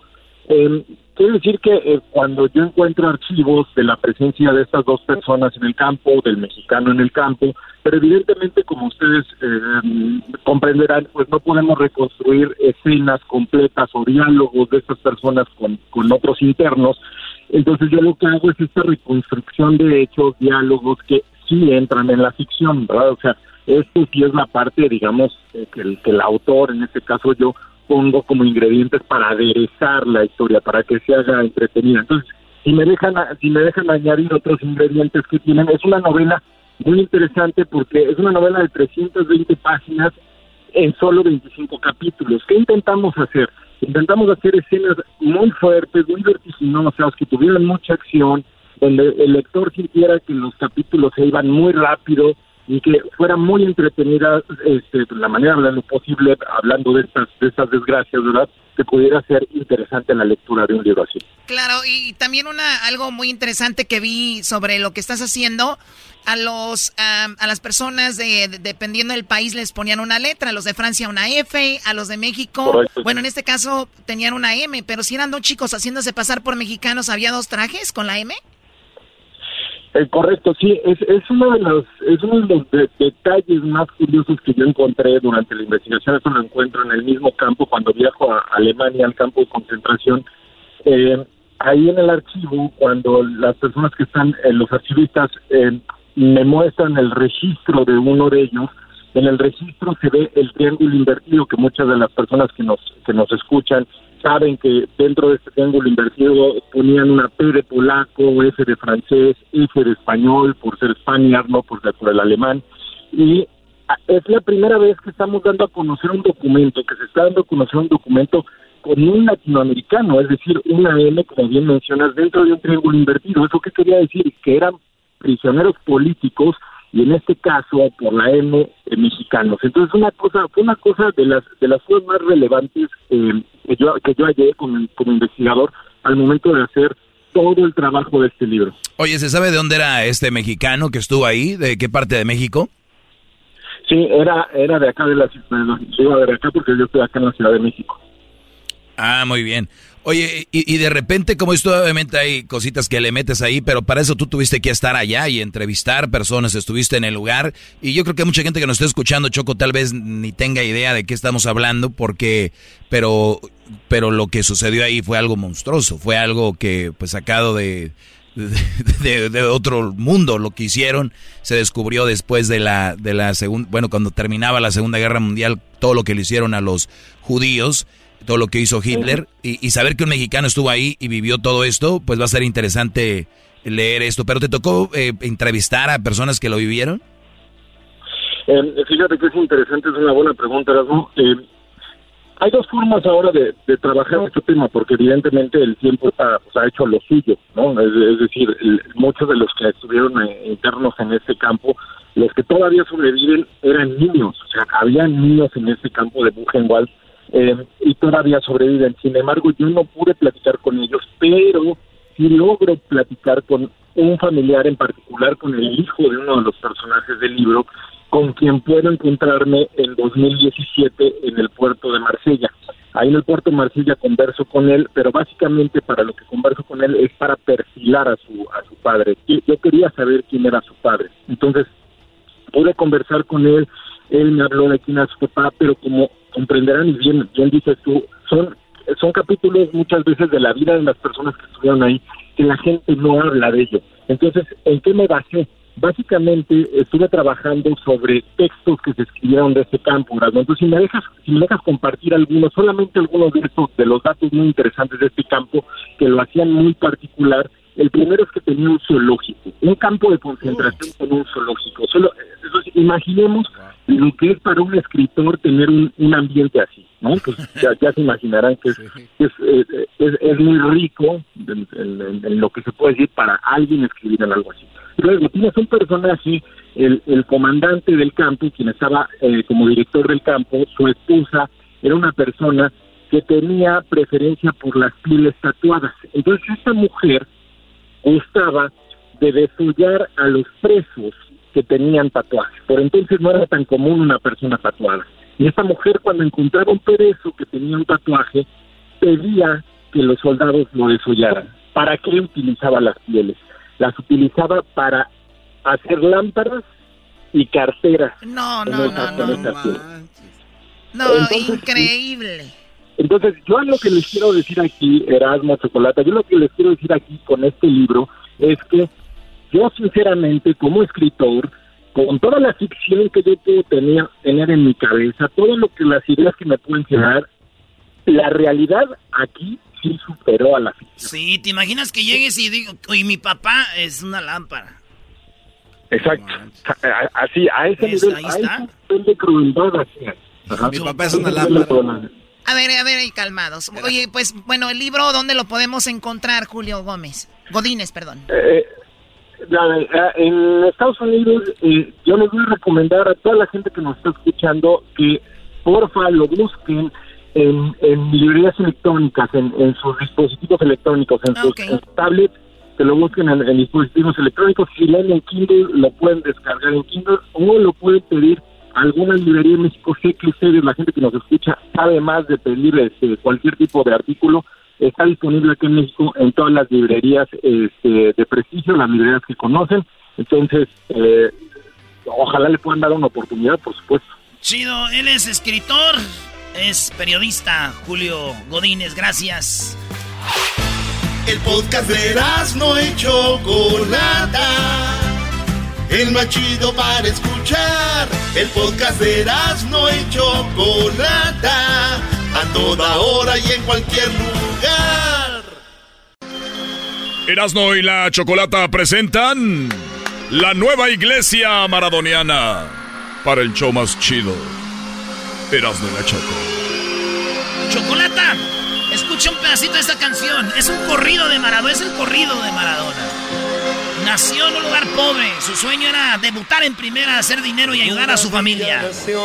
Fue deseo de Dios crecer y sobrevivir a la humilde expresión, enfrentar la adversidad, con afán de ganarse a cada paso la vida. En un potrero forjó una zurda inmortal con experiencia, sedienta ambición de Ok, ahorita vamos a ir con alguien que acaban de inaugurar una nueva iglesia para Maradona. Es increíble esto. Pero escucha esto. Tal vez jugando pudiera a su familia ayudar.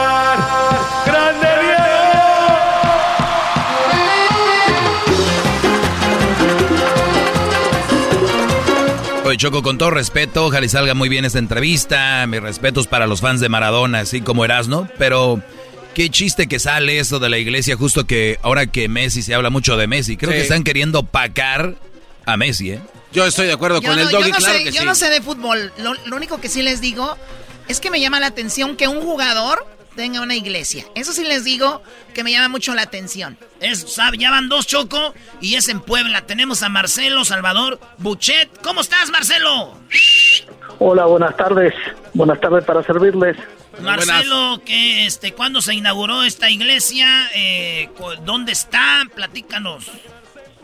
Eh, ok, está, mira, se inauguró el día 7 de este mes. Eh, abrimos las puertas para la gente. Está ubicada en San Andrés Cholula, en Puebla. ¿Por qué en San Andrés Cholula, Puebla, abrieron una iglesia maradoniana? ¿Porque ahí vives o porque ahí hay muchos fans de Maradona o por qué? Eh, por muchas cosas. Primero porque vivo acá, eh, llevo 18 años en San Andrés Cholula y creo que después de Argentina no hubiese habido otro lugar mejor que este, ¿no? Con un lugar tan icónico, con tantas iglesias, con la pirámide cerca y todo eso. Creo que era un factor muy importante abrirla aquí en San Andrés. Había otras opciones, pero la mejor opción fue San Andrés Cholula. Bueno, tú Y eres... yo estoy medio loco por Maradona. Sí, bueno, medio loco, loquísimo. Hacer una iglesia, me imagino que de repente hay gente que no tanto que sea, que esté en contra de Maradona, pero en sí en contra de que, pues, cómo abrir una iglesia para una persona cuando las iglesias tenemos establecido o que es para, como para, para un- rel- religiosas, ¿no? Que una de una religión o algo así. Y tú te atreviste a hacer esto en un lugar donde hay tantas iglesias, creo que es el, donde hay más iglesias en el mundo. Eh, ¿No has tenido problemas con eso? Eh, ahí, ahí te va. Eh, la iglesia maradoniana es una parodia de la iglesia.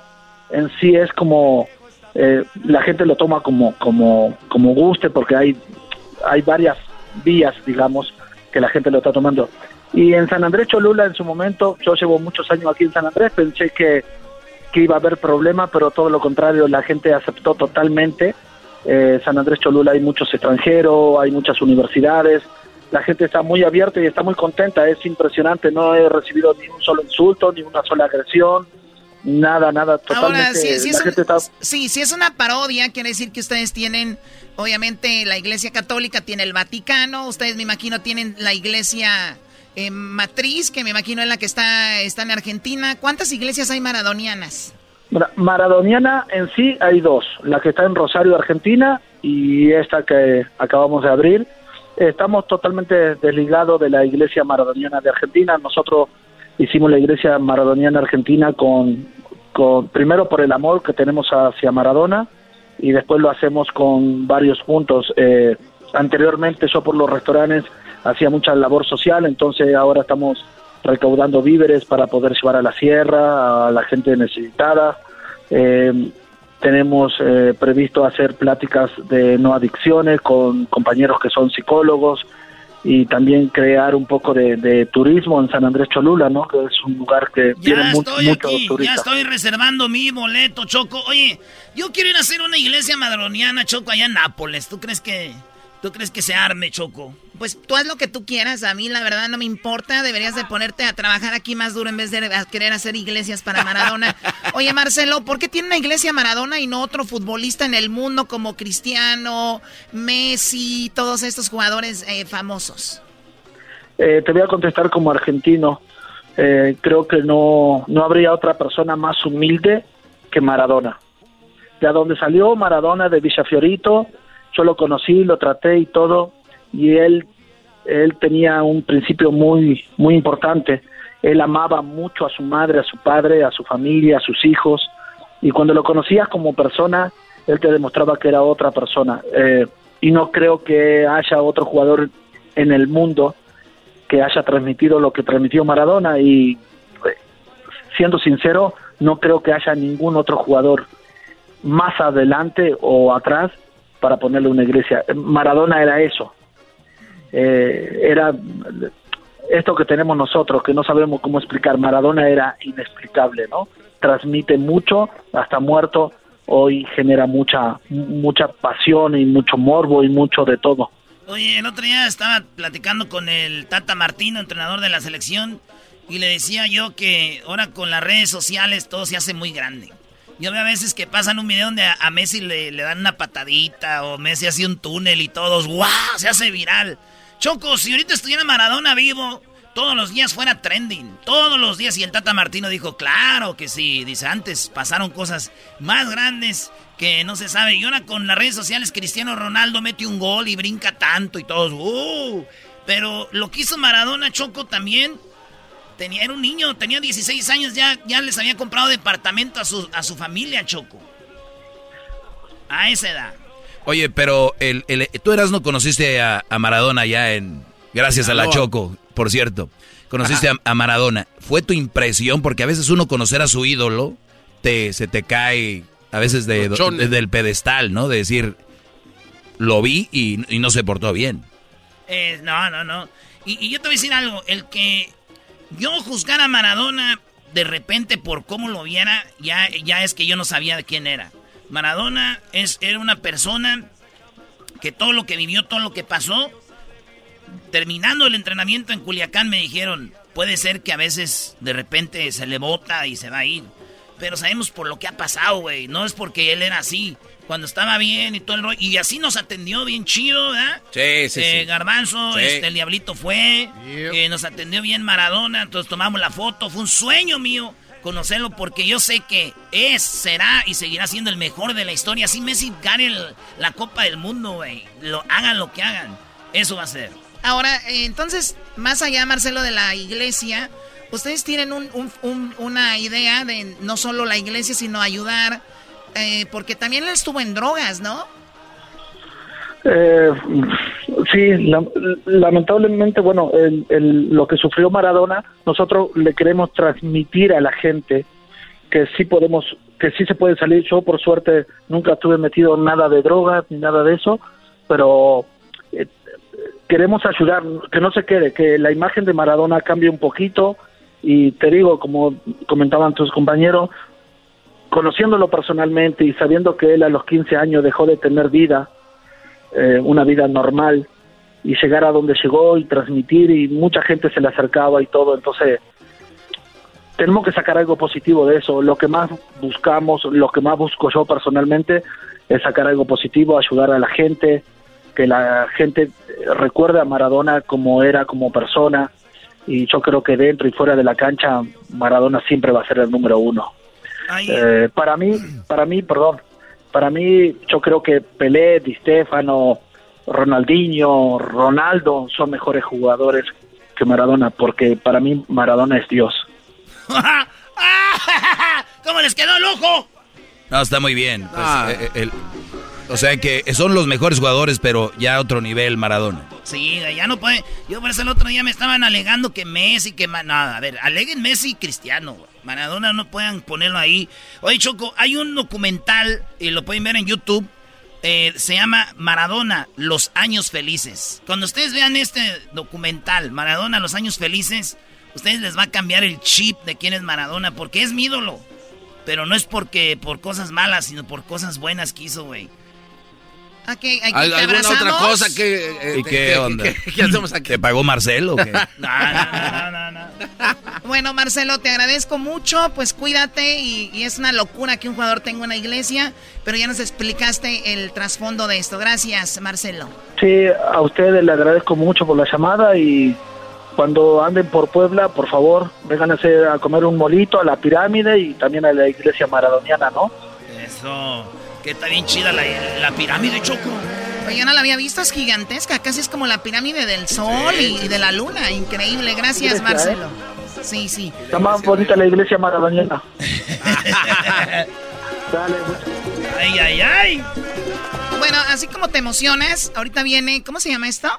eBay Motors es tu socio seguro. Con trabajo, piezas nuevas y mucha pasión, transformaste una carrocería oxidada con 100.000 millas en un vehículo totalmente único. Juegos de frenos, faros, lo que necesites, eBay Motors lo tiene. Con Guaranteed Fee de eBay, te aseguras que la pieza le quede a tu carro a la primera o se te devuelve tu dinero. Y a estos precios, quemas llantas y no dinero. Mantén vivo ese espíritu de Ride or Die, baby, en eBay Motors. ebaymotors.com. Solo para artículos elegibles se aplican restricciones.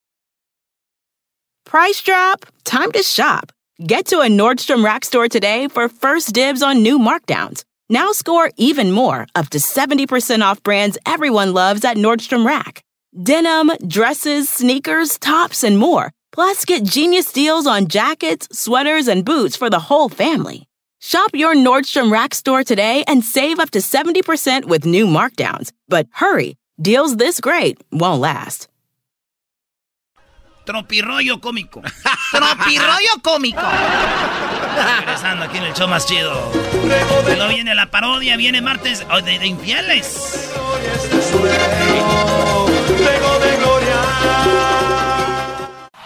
Es el podcast que estás escuchando, el show de Erasmo y Chocolate, el podcast de El Chobachito todas las tardes. Erasmo y la Chocolata presentan desde Central Park en Nueva York el tour de Tropirollo Cómico. Con ustedes, Erasmo. ¿Qué onda? ¿Cómo están, amigos? Gracias, bienvenidos a El Tropirroyo Cómico. ¡Qué bueno! Oye, dice que le dije a mi jefa un día, oiga, mamá. ¿Qué pasó, hijo? Mi, mi novia ya me dejó, ya terminó conmigo. Ah, de aseguro te dejó por uno que sí se ponía el suéter. Es un gusto estar para mí aquí en Nueva York, amigos. Gracias, aquí tenemos en vivo.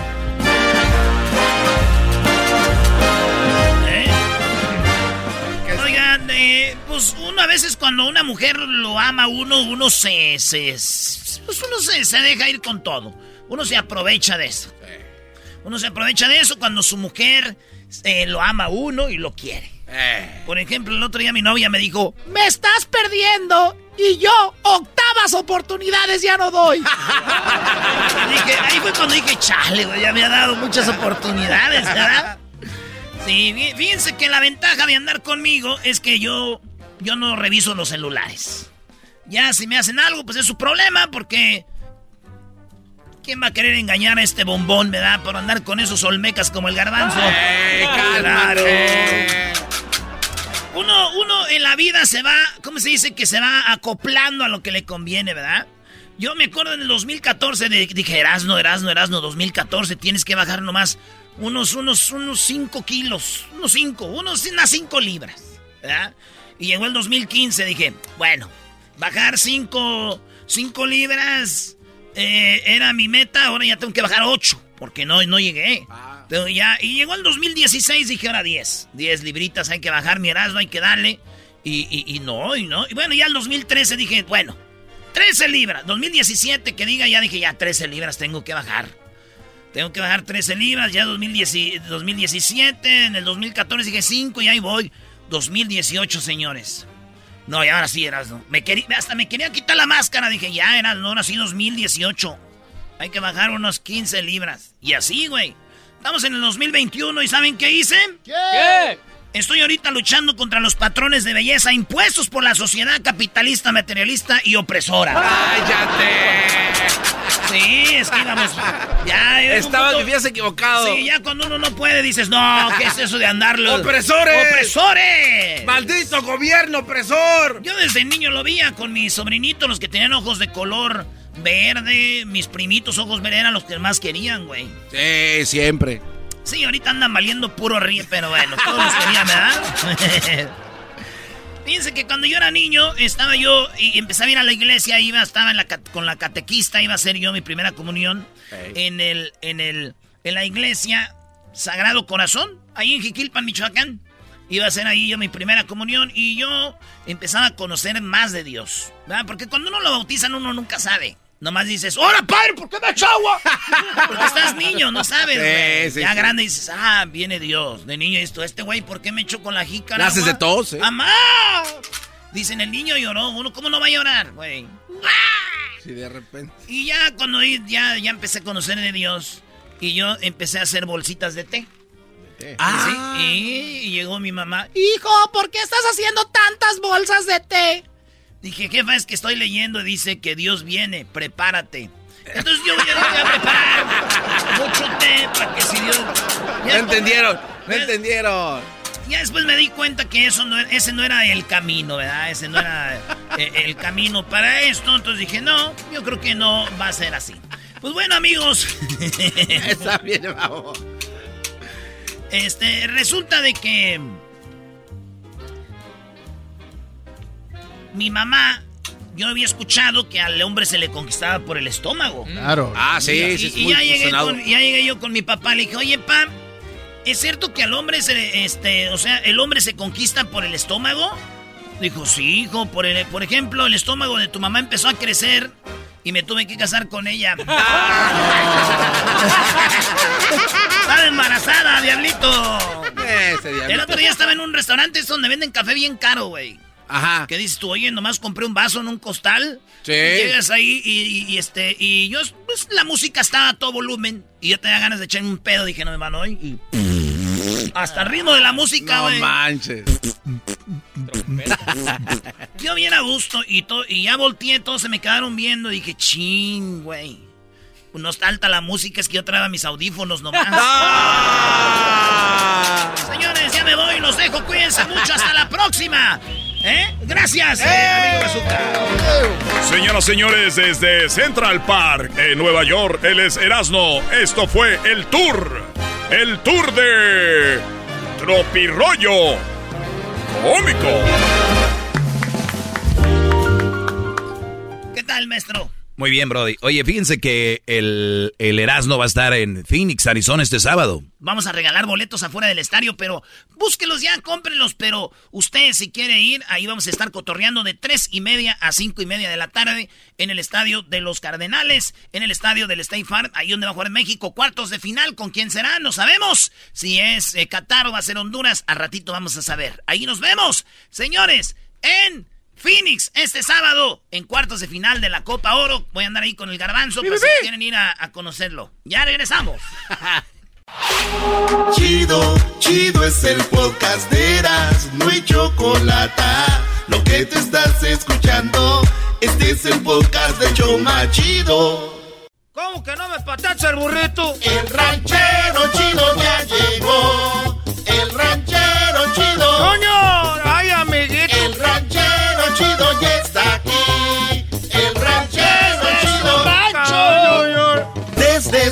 Su rancho viene al show con aventuras de a montón.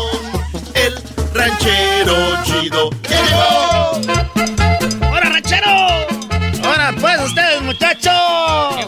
¡Eh, ranchero! ¿Qué pues? ¿Qué traes tú pues, garbanzo, con esa mendiga cara de, de, de- parece gallina que está sorreada por el coyote? Es que siendo sorreado, ranchero chido. Oye, ¿cómo le hacen los, los coyotes? ¿Cómo no vas a ver pues, Tarán, que no fueras puesto de rancho? Los coyotes le echan el vaho a las gallinas. ¿Les echan el bao? Es como es el de las novelas, ¿cómo se llama ese que está pues bien duro? Que está bien duro. Está bien duro. Es que tiene pues bolas en el cuerpo que está duro. Gatorno. No, es el del garbanzo, Ga- Francisco Gatorno. No, no, no. Esas novelas son viejas, pues tú, Garbanzo, también no la friegues. ¿Cómo se llama ese hombre? Fernando que- Colunga. Ese hombre que está bien fuerte, que tiene las, las, las bolas así en el cuerpo, que está bien duro. Ah, este, William Levy. Ese, eh, yo sabía que aquí el vas. ibas a ver. Ah. Cayó el diablito. como. Cayó el diablito. Ese diablito que pero tú también caíste, Garbanzo, con Francisco Gatorno. No, yo, yo le dije Fernando el otro, Colunga. el otro día me dijo el garbanzo, lo único que me gustaba de Francisco Gatorno era cuando se ría que tiene los dientes bien blancos. Eh, ranchero Ese salió con una vez en una novela, ¿verdad? Con esta talía, Francisco Gatorno. Jamás. ¿Cómo sabes? Porque sé. No, él salió con la dueña. ¿A poco? Eh, Otro que cayó acá también, ese doggy. ese doggy, hombre. No, pues calmado. Nomás quiero decirles que ando bien contento, bien feliz, como dice la canción esta del mexicano. ¿Y eso por qué tanta ¿De felicidad? cuál, de cuál mexicano? Porque de Pepe Aguilar es mexicano. Ah, verdad. Vicente Fernández es mexicano, Antonio Aguilar es mexicano. Anda feliz porque como la canción de cuál mexicano. Mucha risa, tú, c mira. Eh. Estoy hablando de la banda El Mexicano. No se pase. Ah. Mucha risa, Tuca. Estoy diciendo que ando como el de la canción de que, de que canta el mexicano. ¿Cuál mexicano? De la banda El Mexicano. De la banda esa de... Me siento bien contento, me siento bien feliz, me tiemblan las manos y también las patas. ¿Y por qué anda tan contento, ranchero chido? Porque compré un boleto para sacarme la rifa de la camioneta allá en Rivera. ¿La camioneta de Jenny Rivera? Ah, ca- ¿en dónde? A ver, compró, una, compró un boleto para una rifa para la camioneta allí en Rivera. Sí, pues ya ven que... no, ah, es que ustedes no saben, pues era... Esta allá en Rivera se, se murió pues en un avión. Sí, paz descanse. Eso sí sabíamos. Ella, pues, ya ves que se murió en el avión ya en Rivera. Y, y luego le quedaron, pues, los hijos. Tiene, pues, eh, este harto chiquillos. Tiene el, el que es que. Tiene la, la, la muchacha esa que la. ¿Cómo se llama? La chiques. Ah, bien bonita. Saludos a las chiquis. Sí. La chiques. Las chiquis. Las chiquis. Yo no voy a hablar así, no, porque es que así hablamos los de Michoacán. A ver, di cómo. Chiquis. Ya ves, no, es chiques, para que no sepan que soy de Michoacán. La chiquis. Eh, entonces a la chiques este, eh, se quedó pues con la camioneta de su ma. Mira, también a la otra gorda que está allá, que se llama la chiquis, que se debería ir al gimnasio. ¿Cómo es posible que salga tan gorda? Debe de adelgazar, que ya no trague. Eso, eso, ¿qué era? ¿Sabes quién puso ese audio? ¿Quién? Los que no alcanzaron boletos para sacarse la camioneta tienen envidia. Oiga, entonces usted compró un boleto. ¿Cuándo ¿Y- lo compró? ¿Y qué camioneta se va a ganar? Es una, pues, una camioneta rosita, así como moradita, como, como color de Barney. Ah, está chida. Esa color Barney. Me gusta, pues, porque es, es como una camioneta y a la vez viene siendo como un carro, pero levantado. ¿De color de qué? Es como color de Barney. Esa cena como color de Barney. Era, hasta aquí grabé en el celular cómo soy cuando se prende. A ver. Porque la que traemos, pues, la camioneta no, pues, no prende al llavazo. Tenemos que echarle agua ahí al carburador, algo. Agua, el carburador, por eso no prende. Y, y esa está el puro llavazo. Me grabaron, el, el- Eric, ¿cómo está el motor? Perrísima esta, para llevárnosla, pues, en diciembre para Michoacán esta. ¿En cuántos días llegaría en esa camioneta ya? No, esa yo creo que ha de ser hasta volando tú, garbanzo, jetas de pescado muerto. Era, era. Eh, ya me imagino, yo ya en Michoacán con esta. No, pero se le va a desmadrar en el primer arrancón las calles como están allá, ranchero chido. Ah, pero esa sí aguanta, era, no está levantada. No socavo. Es pura envidia todo lo que están hablando ustedes porque ustedes no compraron boletos para ganarse la camioneta de que, que, que tiene Chiqui Rivera, que era Jenny. Oye, pero sí la está rifando, sí es Chiqui Rivera, pero ni siquiera era de Jenny. Yo nunca escuché que fuera de Jenny. Era de ¿A poco todo lo que tienen esos son de Jenny? No, pues, ranchero, no se pase de la... No, pues. Chale, ranchero, chido. Todo lo que tiene es de Jenny. Esa la Jenny y también esta la Cheque. Ah, esa muchacha pues cabezona ya la vendió. Yo no vendiera nada que me da mi, mi pa que o mi ma que se haya muerto. ¿Cuánto le costó el boleto? Me, me, dijo, pues, el que me lo vendió que estaba barato, me lo vendió en 250. ¡Ah, ah regalado! Ya casi lo que cuesta una llanta. Y, yo dije, ¿a poco 250? Y me dijeron, no, sea, pues, menso, ¿sabe cuánto cuesta? Y ya vi, pues, me, enseñaron, pues, ahí en el, en el Sterner ese. Y ya vi que sí cuesta, pues, como ciento y algo. Y nomás el boleto 250. Se hace mucho, pues, cuando te dicen así de repente. Porque uno está acostumbrado, pues, a comprar, pues, este, boletos de rifas como de ollas y cosas así, nada. Cuando me dijeron que era para ganarse la camioneta de dos, como 100 mil dólares, dije, ah, esta la vendo para, para el entre de una casa. Ah, pues era buen negocio. Era buen negocio, por eso compré el boleto. Yo pienso, pues, que sí me lo gano. Ya estoy yendo a mis ahora sí, pues, para pedirle a Dios que me la gane. O sea que antes no iba. No, pues oh, eh, eh, Dios sabe, pues que uno nomás cuando anda pues queriendo algo es cuando llega ahí. Y ya le dije, voy a rezar el rosario a la Virgencita. Todos los días estamos rezando el rosario. Hasta los chiquillos están rezando. Nunca rezaban, dijo, oh, para sacar la camioneta y lo andan hablando ahí en inglés que en el TikTok ya pusieron que, se van a andar el carro. Oiga, ranchero, ¿y qué va a hacer si se la saca? No, pues ¿qué voy a hacer, garbanzo? No, no va a andar que no quepo. Ya no voy a trabajar al fil porque si la vendo son con 100 mil dólares. Eso ya me retiro. No, pues, ranchero, no. ¿Cómo que con 100 mil se retira, ranchero? Erasno, ya dile, Brody. Oiga, ranchero, es que la camioneta ya la rifaron. No. No, tranquilo, ranchero. Eh, la cara, el ranchero tranquilo. Era, era, usted, eh, si no los conociera, ya tienen harto con el show. Yo siempre los oigo ahí en el film. Son pura payasada, puras bromas ustedes. ¿A poco de allá? ¿A poco? Me iban a, me iban a vender la me iban a vender el boleto 250, algo de que ya está rifado. Ya está rifado. Y tenemos el video, mire. Se lo ganó alguien de Sacramento. Y esto fue desde junio 18. No, no se pobre, no. A ver el video para creerte. Era ahí la están bajando de la, grúa. Ese chiqui tiene que andar. Ay, mamacita. ¿Quién dijo que la chica estaba gorda? No, mamacita. Está loca esa señora. chulada, mira nomás. Mire, le está tocando a la que ganó. A ver, quiero ver a ver si es cierto. ¡Oye! ¡Ah! La va a morder el perro. Hi. Ahí salió su hijo. ¿Ah, su hermano? No, no, su hermano. Este no es Juanito, su hermano, es el ganador. Ah, pues se paró. Ah, no, no me digas que sí se la sacó alguien que ellos conocían. ¿No era el novio de su hermano? No, no, ranchero. ¿Está diciendo que él es gay o qué? No, pues es no pues esos huelen. Era. ah, lo abrazó ahora. Si hubiera sido un vato el que la, la abraza, le agarra las nalgas, este le, le sacó, le tuvo miedo.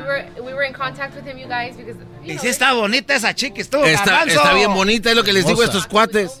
Saludos a Chiquis, ojalá algún día me den Es el ganador, ir el ganador y le enseñan la camioneta. So make sure. 2600. Yes, exactly what I said that we were going to give him, okay? So his $100 back for his ticket and then 2500 so you can, you know. Oiga, ¿cuánto costó el boleto? And then your check. What does your check say?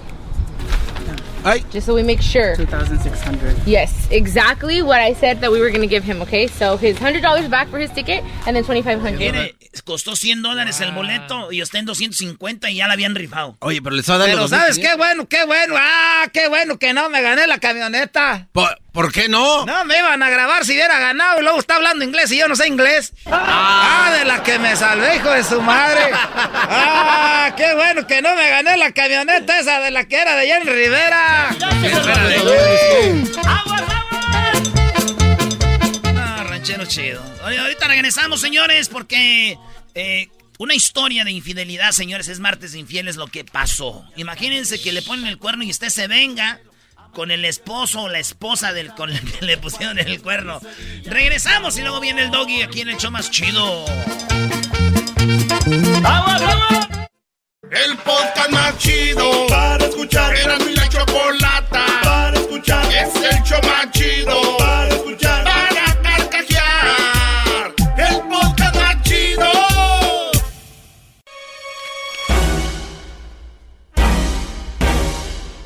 Erasmo y la chocolata presentan la historia de infidelidad. ¡Ay! Muy bien, bueno, vamos a la línea. Tenemos a Chela tenemos ya a Chela. ¿Cómo estás, Chela? Gracias por comunicarte con nosotros. Hola, bien, gracias a Dios. ¿Y ustedes? Muy bien, gracias. Igual, oye, pues, ¿te pusieron el cuerno o pusiste tú el cuerno? Me lo pusieron. Malditos hombres. Así es, desgraciados todos. Todavía no sabes si es lesbiana y se lo puso otra mujer y ya están siendo malditos hombres. bueno, eh, a ver, eh, Chela, ¿cuánto tenías de casada cuando te engañaron? Eh, ¿Cuatro años? ¡Wow! Cuatro años, todo iba bonito, ¿ya tenías hijos? Sí, dos. ¿Y cómo te diste cuenta? ¿Cuál fue tu primer sospecha o fue de repente que te enteraste? Mira, fue de repente, eh, fue en el 2018, acabamos de comprar, teníamos dos meses que acabamos de comprar nuestro primero, nuestra primera casa. Ah, no que las casas arreglaban los problemas. Doggy, cállate, por favor. no, Doggy. bueno, mira, la cosa es, este, yo andaba en la tienda, en el supermercado, recibí un mensaje por Messenger de, le vamos a poner Pablo. Eh, me, me dijo, oye, tú eres eh, la esposa de Adán. Y le digo, sí, ¿tú quién eres? Yo inmediatamente le mandé un screenshot de la foto del señor a mi esposo, bueno, en aquel entonces mi esposo. Le dije, oye, fulanito me contactó, ¿lo conoces? Y me dijo, sí. Dice, no le mandes mensajes, no le contestes, bloquealo. Ya ah. poner en contacto conmigo. Entonces yo le dije, ok, él es el esposo de la mentada Lupita con la que trabajaba. Lamentada Lupita. Hace muchos años. O sea, eh, fue, lo primero, fue lo primero que sospeché ahorita. Dije, aseguro el esposo diciendo, tu esposo anda con mi esposa. Ah, exacto. Mira, entonces yo le dije a Pablo, hola Pablo, ya sé quién eres. Eres el esposo de Lupita, la que trabajó con mi esposo hace varios años y ya sé qué es lo que quieres. Entonces, mi esposo, como un año antes, me había dicho, ¿sabes qué? Yo cuando trabajé en...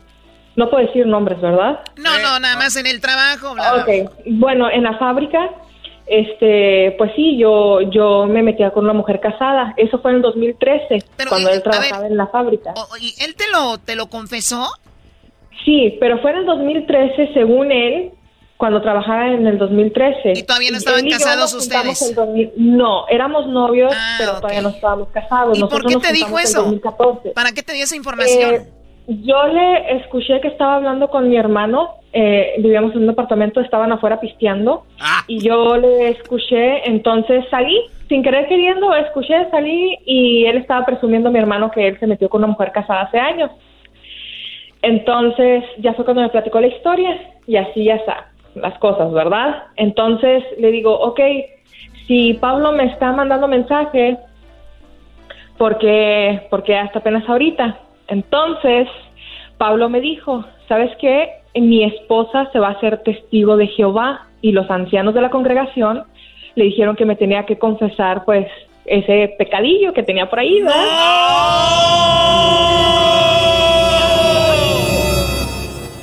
O sea que eh, eh, la señora la hicieron confesar que ella lo engañó. Exacto, para poder bautizarse y estar pues, libre de pecado, purificada, etcétera, etcétera. Purificada.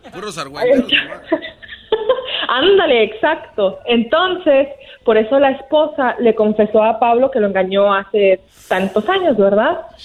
Entonces, eh, eso fue en el 2013, según en el 2013, y él me decía, Pablo me decía, ¿sabes qué, Shena? Yo quiero que nos juntemos los cuatro para ver quién está mintiendo, si es mi esposa o tu esposo.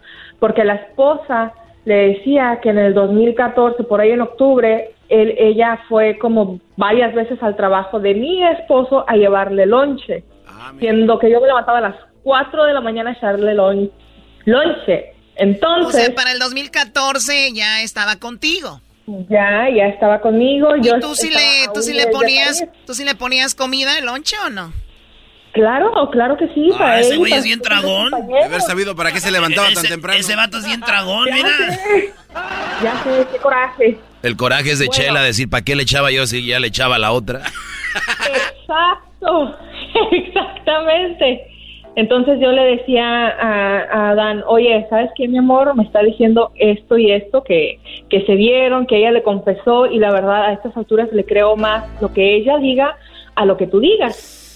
Entonces ya le dije, ¿sabes qué? Ellos van a salir de la congre- congregación de los testigos de Jehová, las pláticas y eso, y quiere que nos reunamos allí mismo para estar tranquilos, pacíficos, para hablar bien y aclarar las cosas.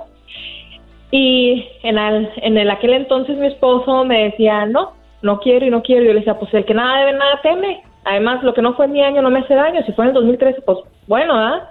Mientras no Ay, haya sí, ¿y para qué andabas ahí todos modos también? Pues espérate, porque me decían que era en el 2014 ya cuando estábamos juntos.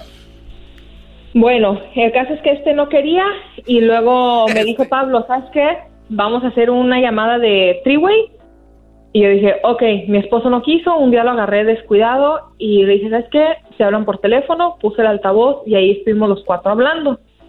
Entonces ella primero dijo que no, que fue antes de que él y yo nos juntáramos y así ya está, así quedó. Después, ok, así según quedó arreglada la cosa, que no me engañó ya estando casados, etcétera, etcétera.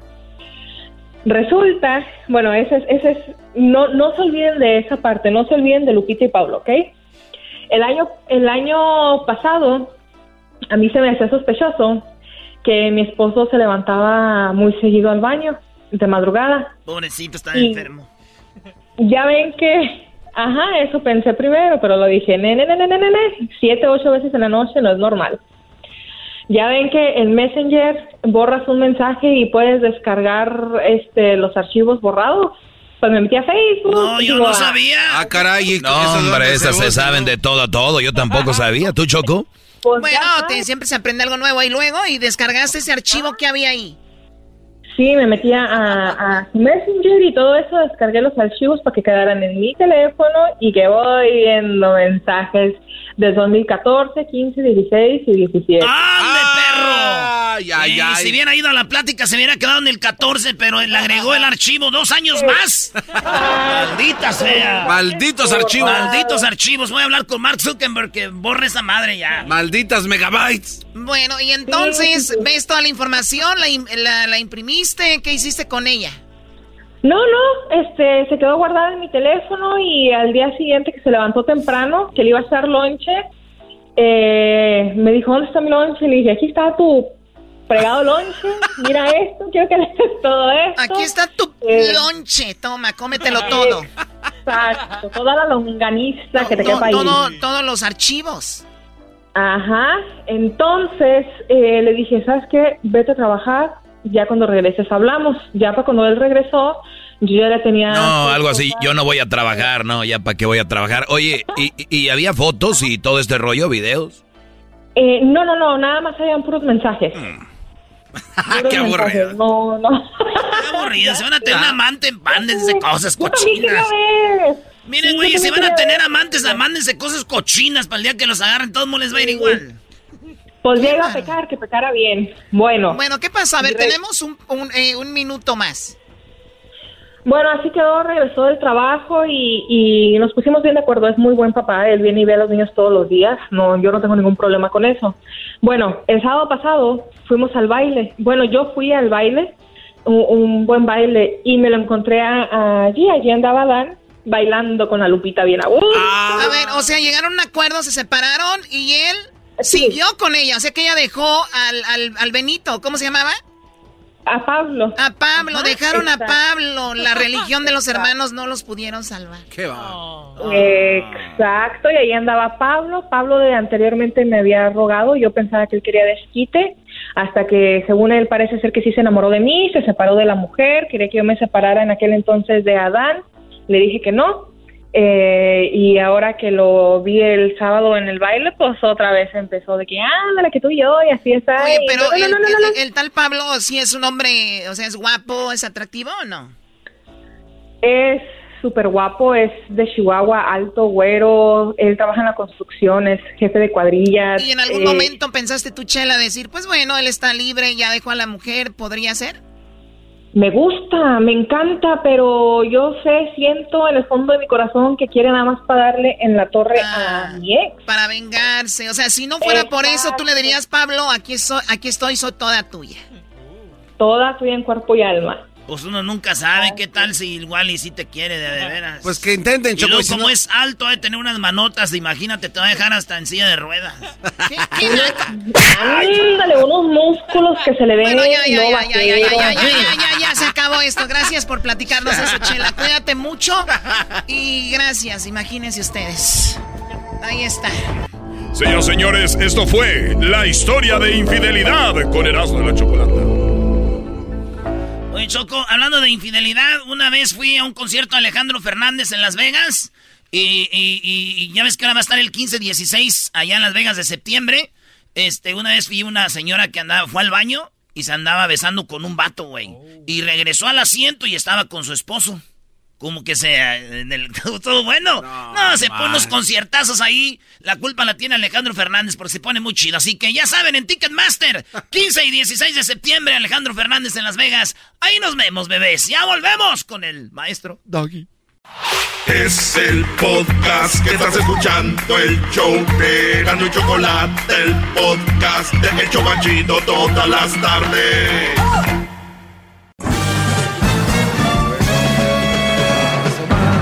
Con ustedes.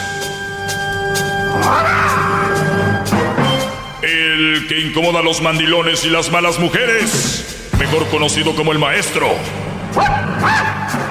Aquí está el sensei. Él es el doggy. Bueno, señores, eh, mujer se prendió, se prendió fuego cuando el esposo no la perdonó. Esto allá en Brasil, según esta nota.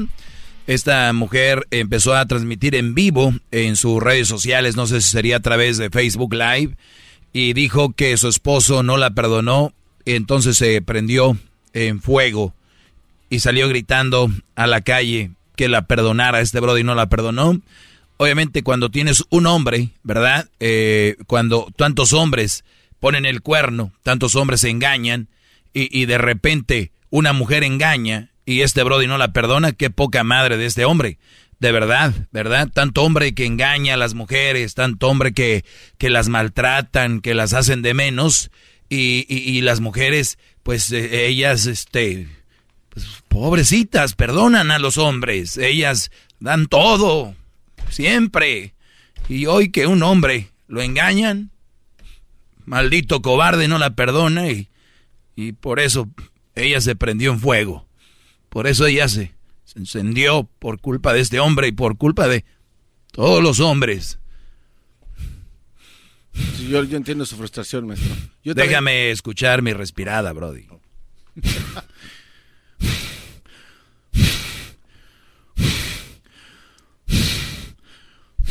Oiga, maestro, yo lo entiendo porque pues es algo muy difícil.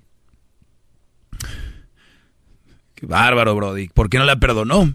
Su culpa. Este hombre, esta mujer se encendió. Vamos a escuchar el audio de esta mujer en Brasil. ¿Qué tal? ¿Qué les digo? ¿Qué les digo? ¿Mm? Pobrecita. Vean, se está rociando con gasolina. ¿Esto es en serio? Eh, no sé si pueda poner el video. Porque esto está en Twitter. Twitter es más abierto para esto. Acá. No. E, es muy perturbador. Es muy perturbador.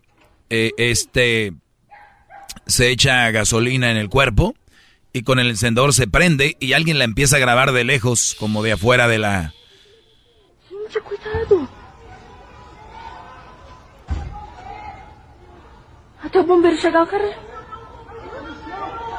Los vecinos están grabando.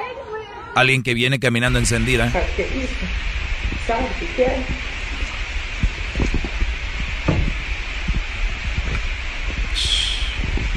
Ahí se está.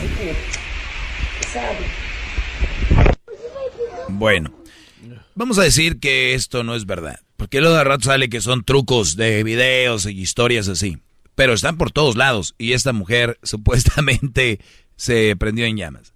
Como entré yo en este segmento, obviamente estoy siendo muy eh, este, me, estoy, estoy poniéndome del, lado que se pone en la mayoría, ¿no? Cuando se trata de una mujer, cuando se, trata de una mujer, obviamente, si la mujer pone, el, si el hombre pone el cuerno, es un perro, desgraciado, todos son iguales. Si una mujer pone el cuerno, es que la descuidó. Es que la descuidó, ¿no? La descuidó y, y, hay hombres todavía que hablan así, bro, y los oyes en los trabajos, los oyes hablando a la radio, los ves en la tele, con una, como dicen así, el hocico muy desocupado.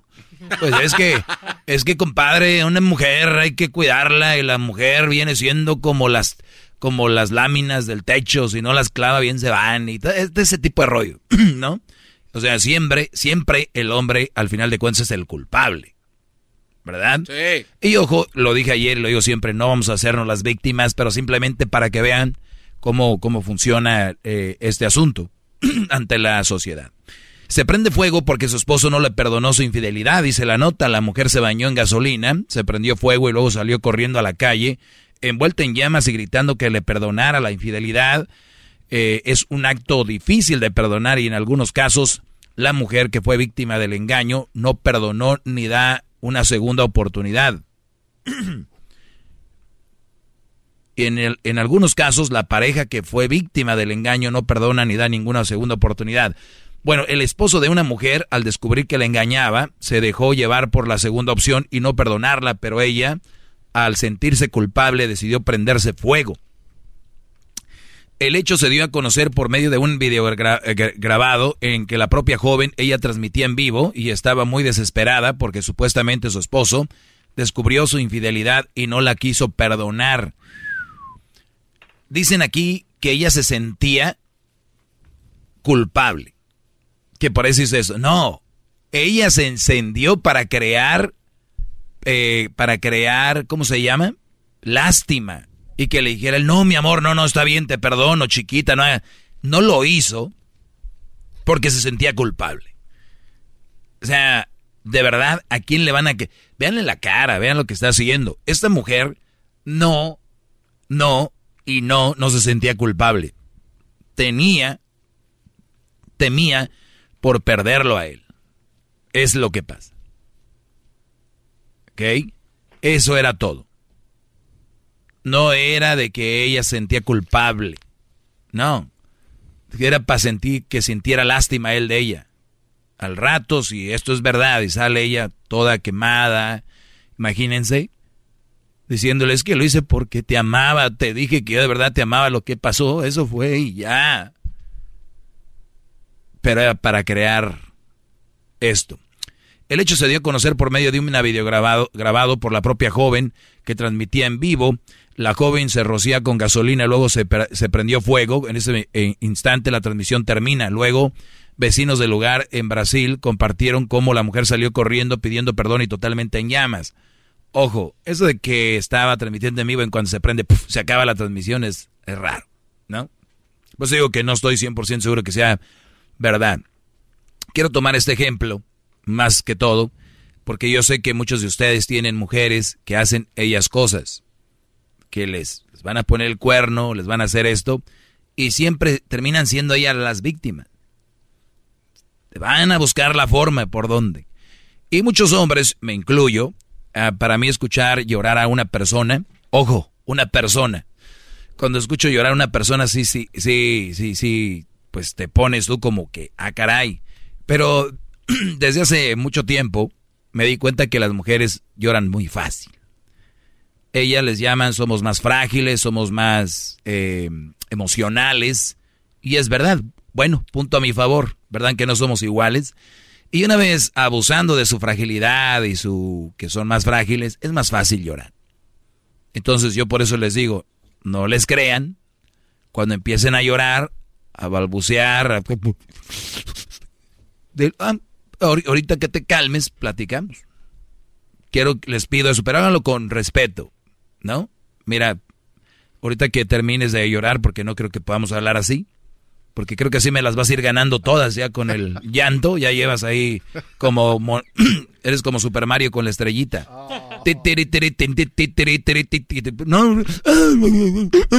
Mejor, ya que platiquemos, porque creo que causa menos impacto que te digan algo bien a llorando. Y lo que es algo que tiene fundamentos, se dice sin llorar. ¿Qué querías decir, Garmanzo? Oiga, maestro, eh, ¿será que después de que ya ella ya está, pues, bien, que se recupere, salga del hospital y queda, pues, un poquito mal de su cara? Esperemos que no sea así, pero si así fuera, ella espera que llegue el hombre y le diga, te perdono, vamos a continuar. O sea, ¿es, es el resultado que ella quiere después de esto? Yo no sé, pero aquí va a desviar que engañó al Brody. Aquí ya no se está hablando de que ella lo engañó.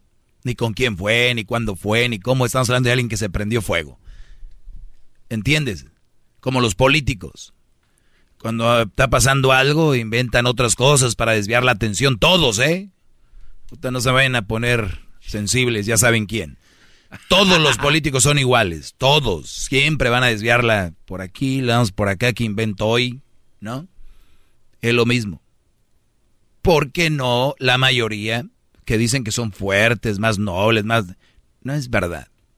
Solo vengo a decirles la verdad, no los pongo en contra de nadie. Solo escojan buenas mujeres, porque sí hay buenas mujeres. Muchachos, sí hay, pero hay que buscarlas. ¿eh? Y ya les, ya les daré, ahorita regresando, algunos tips de qué tipo de mujer ustedes deben de empezar a, a con quién deben de convivir y con quién deben de pasarla ustedes para una relación seria. Eso va a ser regresando. Ni se muevan. Ya vuelve su maestro. Regresamos. Es el podcast que estás escuchando, el show de Gano y Chocolate, el podcast de Hecho Machito todas las tardes.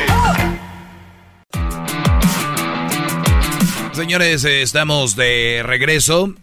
¿Qué tipo de mujeres eh, queremos para una relación seria? Eh, les voy a decir, muchachos, que sí hay mujeres buenas. Y luego, ah, porque, y además lo tengo que recalcar porque hay mucha gente que dice que yo hablo mal de todas las mujeres y que no sé qué y que no sé qué rollo. Pues bien, eh, ¿en qué etapa queremos? Vamos a empezar en el noviazgo. Eh, ¿Tiene que ver dónde conocemos a la mujer? Sí. Ojo, lo que yo diga aquí no, no les va a garantizar, no les va a garantizar 100% de que va a ser una buena mujer, pero sí los va a acercar a lo que viene siendo una buena mujer. Va a dar más, o, más porcentaje de que será una buena mujer. Empezamos con esto. La chica que ustedes conocen, esta mujer, ¿habla seguido de su familia? En sus pláticas incluye a sus hermanas, a sus hermanos, a sus abuelos, a sus padres. Piensa en eso. Tienen pláticas como que, ah, este, como dijo mi mamá, o como mi abuelita, o mi hermano dijo esto. Ese, ese tipo de, mujeres. Ustedes saben cuántos hermanos tienen, eh, más o menos quiénes son su, su familia. Ojo, no quiero decir que con esto, ah, ya saben, ya es una buena mujer. Los estoy acercando a lo que podría ser un mejor partido, ¿ok? Una chava que diga, va a hacer comentarios como, ah, lo que más quiero yo y lo que más amo en realidad es mi madre, ¿no? Ahora en redes sociales vean esto. Vean nada más, vean cualquier perfil de Instagram de estas chavas que muy voluptuosas y todo el rollo. Fotos con su mejor amiga. My best friend. Por lo regular tiene, es una bonita. Best friend, I love you. Eh, eh, partner in crime y que todo este rollo y luego llega el Día de las Madres, dicen que lo que más aman viene siendo su mamá. Pero no hay ni una foto de su mamá. No hay una foto de su papá. Pero si se muere un abuelo o algo, uh, my, oh my God, my... Y nunca hablan del abuelo. En sus pláticas con ustedes, es alguien de familia. Y le voy a decir algo, alguien que está más cercano a la familia es más propenso para ser una buena opción como relación lo que nos une, al final de cuentas, no siempre, voy a estar recalcando esto, es la familia. Y digo no siempre porque hay gente aquí que vive sola, que no tiene su familia, no quiere decir que sean mala opción, pero a lo que yo me refiero es de estas personas que tienen su familia y nunca se la pasan con su familia. ¿Qué está pasando? Tu noviecita que traes, güey, siempre puedes ir por ella a la hora que tú quieras. La sacas de tu casa, hasta te puedes quedar en su casa. Eh, y, puedes ir y viajar con ella donde tú quieras, cuando sea. No soy anticuado, nada más le estoy hablando de mejores partidos. No quiere decir que no vayan a ir un día por ahí, o que van a ir a, ¿no? Checar el aceite. Lo que sí quiero decir es de que nunca está con la familia. Y es un punto para mí muy importante.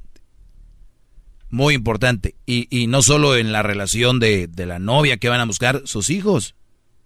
¿Conocen a los amigos de sus hijos? ¿Cómo son? ¿Cómo son en sus familias? Cuidado, eso tiene que ver mucho y va a influir en sus hijos hasta cierto punto.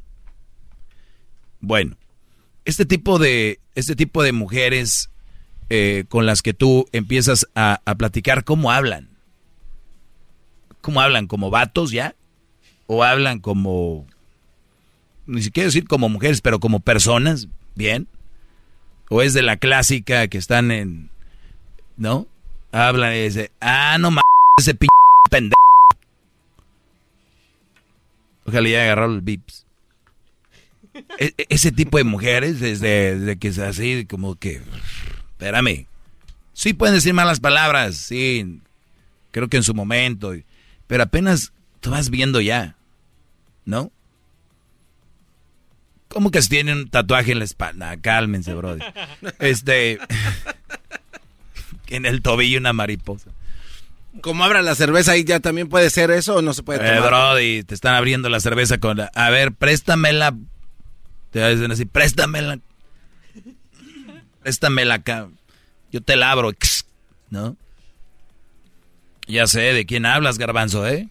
Estás hablando de la de la amiga del Erasno, eh. aquella la la güerita. o sea que digo, yo no digo que sean malas personas, pero tiene una relación seria. Son señales. Nada más estoy hablando de algo que te acerque más ahí. Ajá. Imagínate que, que, diga, no, pues es que I was in jail, ¿no? Estoy en la cárcel porque... Iban a decir, ah, Dog, yo ahora estoy diciendo que no tiene una segunda oportunidad alguien que está en la cárcel, ya los conozco. No, no, no. Yo no me estoy hablando de qué te va a llevar más a una relación sana. De todo hay, y éntrenle con quien quieran, brodis. Por mí no hay ningún problema la forma de vestir.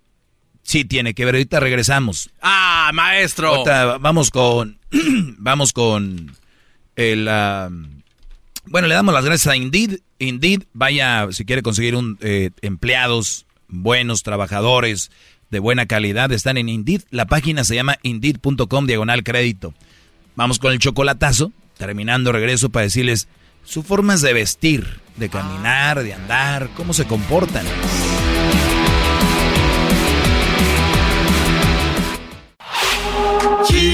Chido, es el podcast de Eras, no hay chocolate. Lo que te estás escuchando, este es el podcast de Choma Chido.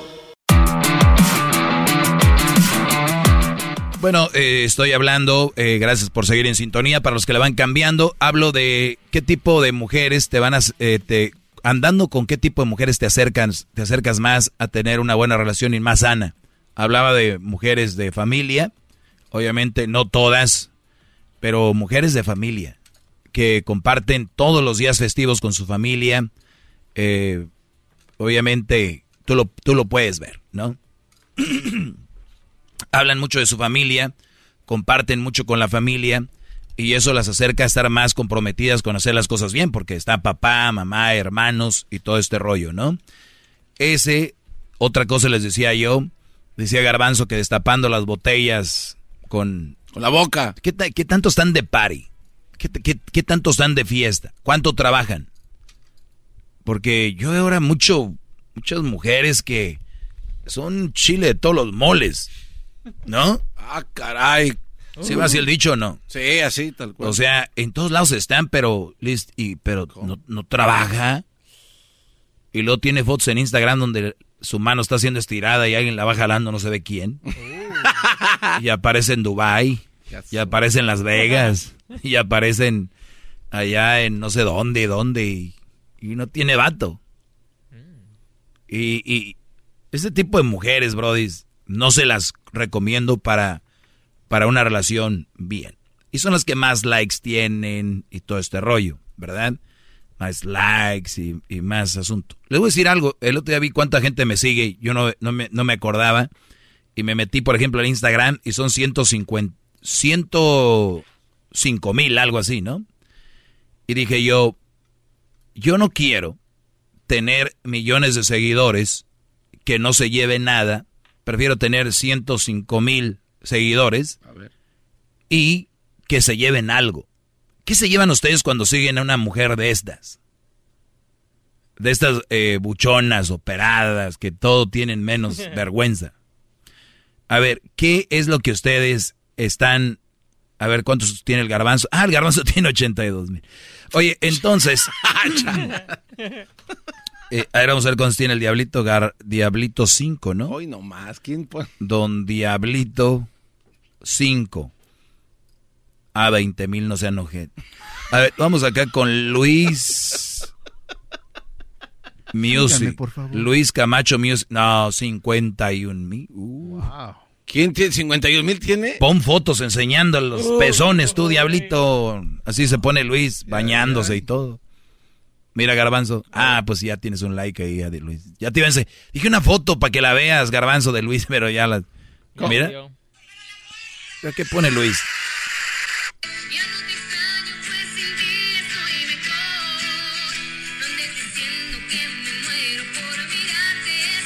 O sea, está encuerado y pone una canción de. Oye, muchas fotos desnudos de, Luis, ¿eh? te estoy diciendo. Pura desnudez. Y muchos likes. Y ya, te va a alcanzar. Los invito a que alcance Luis.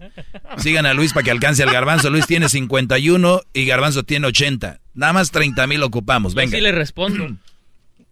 Y Luis sí les responde, ya vi. Oye, Sam. Oye, pues les decía yo, ¿dónde se la pasan esas mujeres? ¿En las redes sociales? ¿Stories?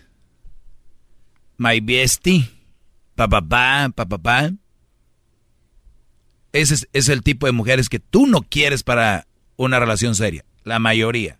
Eso vas a obtener. Son las que, las que pasan poniendo frases, ¿no? Que esto y que el otro y que... Una buena mujer no pone tanta cochinero. Las trabajadoras tampoco. Y eso, es, eso va a ser así. Ahí están los tips, y se perdieron lo, del inicio, pero son tres cosas básicas que ustedes deben de ver. Y si ustedes tienen hijas, es para que también abran los ojos. ¿Qué tipo de hijas están creando? Así la uña. Y buenas para pecarle al teléfono, ¿no? Nomás soy con los dos dedos. Eh. Hija, puedes ir a la tienda con tu mamá para que traiga. Ah, no. That's what you get. That's what you get. Y hay unos niños que ahorita, bueno, jóvenes, que dicen, pues, ¿para qué, ¿para qué tenías hijos? Ay, José. ¿Para qué tenías hijos? Yo no te dije que me, que me trajeras. ¿Por qué te ríes, Luis? ¿Qué has de hacer tú así? Ah. Eh, Así es este cuate. Oye, vamos rápido. Tengo aquí a Wilmer. Tengo cinco minutos. Wilmer, adelante, te escucho. Doggy, gracias por recibirme la llamada y agradezco por todo lo que has hecho en este programa. Gracias, Brody. ¡Bravo! ¡Bravo!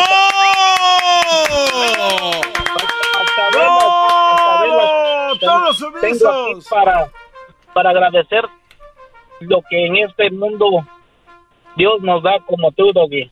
Ya, hay mucho cromamiento. Y gracias porque hasta ahorita llevo un año y medio que me separé de, ahora sí que de mi pareja, de mi expareja. Todo gracias a tus buenos consejos. Qué bueno, Brody. Qué bueno que has abierto los ojos. ¿Y qué fue lo que ella hacía que hasta que me escuchaste dijiste, tiene razón, no tengo que estar ahí? ¿Qué hacía? Hacía de todo, que pasaría un, meses y no terminaría de contarte todo, pero gracias porque me di cuenta de que no necesariamente tiene que vivir uno con la mujer. Antes yo sentía que por el pretexto, pretexto eran los hijos y también quizás la intimidad, pero ahora me doy cuenta que puedo vivir sin mis hijos y ir a ver y ser feliz y el sexo es lo de menos. Ah, claro, hay gente que está con la mujer por el sexo, otros por los hijos, y puedes tener sexo en otro lado y puedes seguir viendo a tus hijos y estar con ellos con más calidad. Con, con más libertad y vivir mejor. Trabajé duro por muchos años para tener lo mejor y para darle lo mejor a una familia y siempre fue nada, siempre fue algo que no fue nada. Entonces, cuando muy me separé me dolió mi trabajo, los esfuerzos, ahora no me importa, ahorita vivo mucho mejor porque ahorita voy a ver a mis hijos y gracias a todos tus consejos, a todo a todas las personas que piensan que tú separas a familias, eso son mentiras. A veces uno se enfrasca en una botellita por simplemente pensar de que uno puede. Oye, Brody, pero tú te la rajabas por. Ahorita que dijiste por la familia, pero en realidad todavía no tenías familia y ya te la rajabas por ella, para tenerla contenta y nunca quedabas bien. Me recordó lo que posteé el otro día. Escuchen esto. Escuchen esto. A ver. Según tu boca me faltaba más por darte, cuando lo único que hice fue entregarme. Cualquier detalle nunca era suficiente, por más que quise nunca pude complacerte.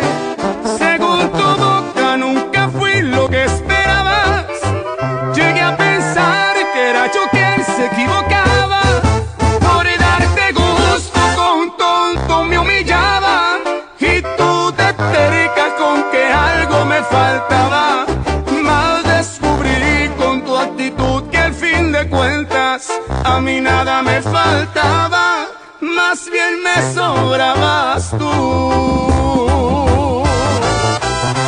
¿Qué te pareció? eh, eh, eh, la canción lo dice.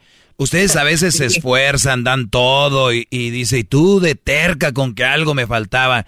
Y pasando el tiempo me di cuenta que no me faltaba nada. Más bien, me sobrabas tú.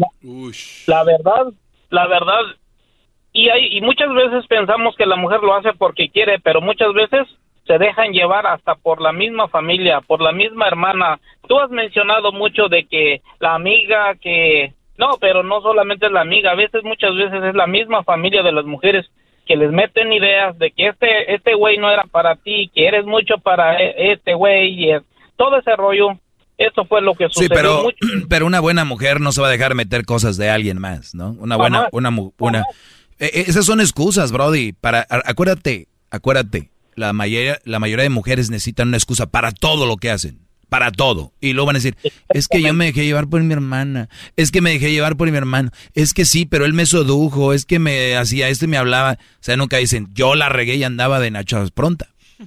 Punto. Ahor- ahorita cuando me dice, cuando vivíamos antes juntos decía, eres un mal padre, no, nunca das lo que te corresponde, eres, un-", le digo, antes yo me sentía mal por lo que me decía, ahora cuando me dice, eres un mal padre, no sabes, no eres, re-", le digo, di lo que quieras. Exactamente.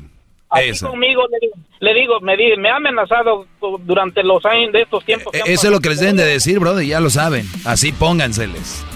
Le digo, oyes, le digo, prefiero mil veces que me manden para mi tierra, pero no al lado tuyo. Le digo, ¿sabes qué? Le digo, nunca he matado a nadie. Y sabes, le digo, puedo ir a la cárcel por un año, dos años por una mentira tuya, pero jamás voy a morir en la cárcel por, por de por vida. ¿Por qué? Le digo, porque ahorita me doy cuenta, le digo, de que uno, si no puede, antes yo te aguanté, le digo, ¿por qué? Porque pensaba que era verdad lo que me decías, ahora no, le digo, me doy cuenta que aún que yo he dado y si sigo dando, aún no estando cerca de ti, siempre, nunca he dado nada. Entonces, ahorita yo soy quien soy, sé quién soy, gracias al de ahí arriba y gracias a todo lo que en mi vida ha, ha llegado. Entonces, Claro, gracias. eh, es que tienes que empezarle a dar valor a lo que tú haces, darle valor. Yo, yo conozco brodis que se parten la jefa desde tempranito hasta la noche, llegan y la mujer todavía les dice cosas y ellos se la creen, dicen sí, y tengo que echarle más ganas y tengo que hacer más. No, brodis, ustedes dense valor a lo que tienen y cuando la mujer empieza a hacer eso es que no los quieren, ustedes los tienen de esclavos nada más. Para, ni, Claro. ni siquiera pueden levantar la voz, ni siquiera el fin de semana que no trabajan, pueden ir a comer donde ustedes quieren. Bueno, se No. acabó el tiempo, Wilmer. Se acabó lamentablemente. Cuídate, Brody. Gracias, adelante con ese programa. Cuídate vos. Ahí está. Regresamos, señores. Eh, ¿Qué garbanzo? No, no, no, qué increíble ver que le- lo, lo quieran tanto y le agradezcan tanto. Sí, el 15 y 16 de septiembre, Alejandro Fernández en Las Vegas, señores, ahí nos vemos. Y es 15 y 16 de septiembre, boletos ya están en Ticketmaster desde 25 dólares. No, un conciertazo celebrando el grito este 15 de septiembre en Las Vegas. Es el podcast que estás escuchando, el show de Gano y Chocolate, el podcast de El Chocachito todas las tardes. Es tiempo extra con el maestro Doggy. En el YouTube y el podcast vamos a escuchar. Es tiempo extra con el maestro Doggy. A la vez la censura vamos a mandar. Es tiempo extra con el maestro Doggy.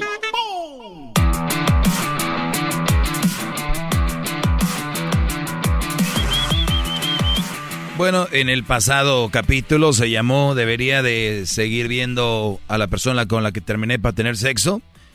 Búsquenlo, por ahí está, está muy bueno. Ahora vamos con esto que se llama eh, ¿Cómo se identifica una persona narcisista? ¿Qué es el narcisismo? Yo tengo un smartphone, voy a buscarse la definición, pero nada más quiero detallarla. Eh, narcisismo, definición, significado. El narcisismo es la complacencia excesiva en la consideración de las facultades propias. El término, o sea, yo soy como un narcisista, porque digo que soy la mera vaina, que soy Ahí el- la el- mera vaina, la mera de- riata. Eso. La mera riata y que, y, que, y que gracias a ustedes que están ahí escuchando es el segmento más escuchado. Podría ser narcisismo. Dice, el término alude al personaje mitológico Narciso, enamorado de sí mismo. Se ahogó al intentar besar su imagen reflejada en el agua. O sea, para que vean de dónde viene el narcisismo, el güey de Narciso se quería y se amaba tanto y decía, uy, yo soy la mera verga, ya andaba el pinche Narciso. Se vio en el agua y dijo, "Pe- ve hermoso. Mm". Se fue el pinche Narciso. Muy mamón, porque también los güeyes nadie lo quiso sacar, ¿verdad? El Narciso, o sea, no sabía nadar el güey. Por menos, por mucho que no sepa nadar, sí las de pedo ahí. Pero Narciso se fue. Se fue Narciso, se lo llevó la chingada. El güey se, se veía él como lo máximo. Yo nunca me he visto guapo, ni nunca me he visto como... Nalgón, sí. como- Uh. No, tú lo dices, es diferente. Nalgón. a ver, No, no, no. Dice que esa es la complacencia ex- excesiva, la consideración de las facultades propias, o sea, excesivamente. Yo estoy guapo, yo me veo muy bien, yo soy esto, yo me merezco esto otro, yo me mere- No quiere decir quién lo usa mucho. Si los hombres o las mujeres, ¿eh? No, no voy a decir nada. El término alude al personaje, decimos, de Narciso, aunque es cierto que con esta palabra se puede hacer referencia a algunos rasgos de una personalidad normal. El narcisismo se puede manifestar de forma patológica, como es el caso de trastorno de la personalidad narcisista, que se caracteriza por un patrón de larga duración, de grandiosidad, exagera sus logros y talentos, una constante necesidad de admiración y por lo general una falta total de empatía hacia los demás. O sea que esto es lo que es una... Si este Brody... Ah, no, pare- dice como... eh, pues ya lo sabes, una persona narcisista es la que, pues, en pocas palabras, así como el barrio, eh, se echa muchas pinches flores. Y ya. Excesivamente. Es como que yo, yo, yo, yo, yo, un argentino por lo regular.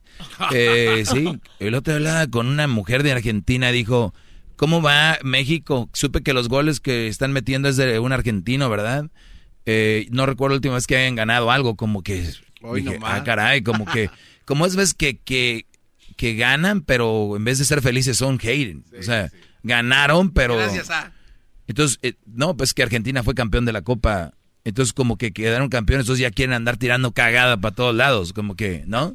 Entonces yo le dije, oye, eh, pues México es el más ganador de Copa Oro, tiene 11 y no estaba Funes Mori. Le dije, México ha sido campeón de los Olímpicos, de las Confederaciones, eh, y, algo te digo, México no es futbolero, es un país, sin embargo Argentina tiene las mismas copas del mundo que México desde el, desde el 90. Ninguna. Oh. ¿Entiendes?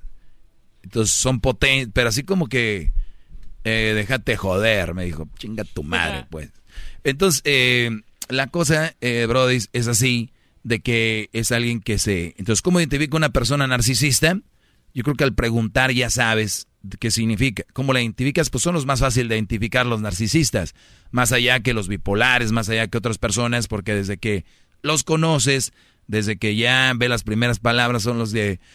Pues yo, este, ahorita estoy trabajando en mi empresa, una empresa que yo empecé, una empresa que yo eh, empecé, eh, mi papá también hacía lo mismo, pero yo lo hice y ahora tengo yo, yo soy el patrón, soy, tengo ya 100 trabajadores, eh, he logrado, o sea, entonces como que empiezo, o, ah, sí, me gusta, a veces hay narcisistas de eso, también físicamente, como, ¿no?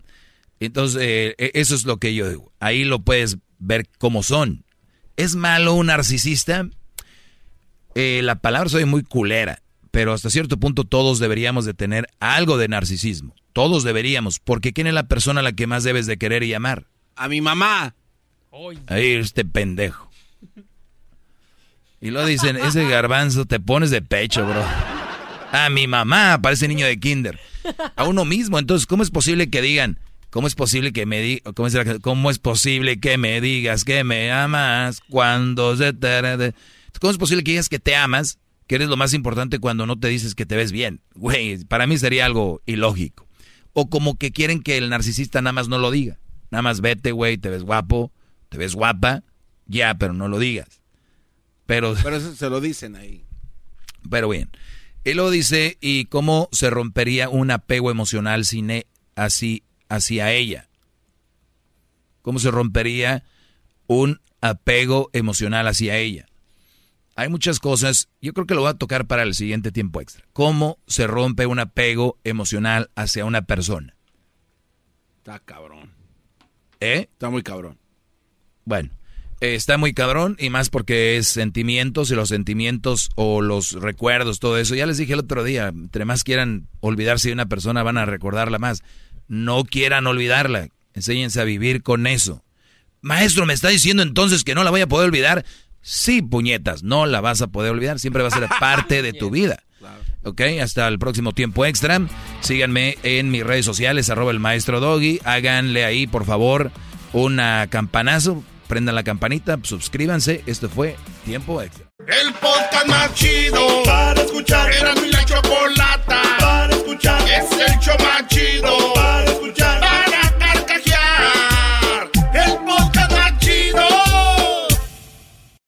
Justin and so good. Thousands of spring deals at your Nordstrom Rack store. Save big today on new arrivals from Kate Spade New York, Nike, Sam Edelman, Free People, and Madewell, starting at only $30. Great brands and great prices on dresses, denim, sandals, designer bags, and more. So rack your look and get first dibs on spring styles you want now from just $30 at your Nordstrom Rack store.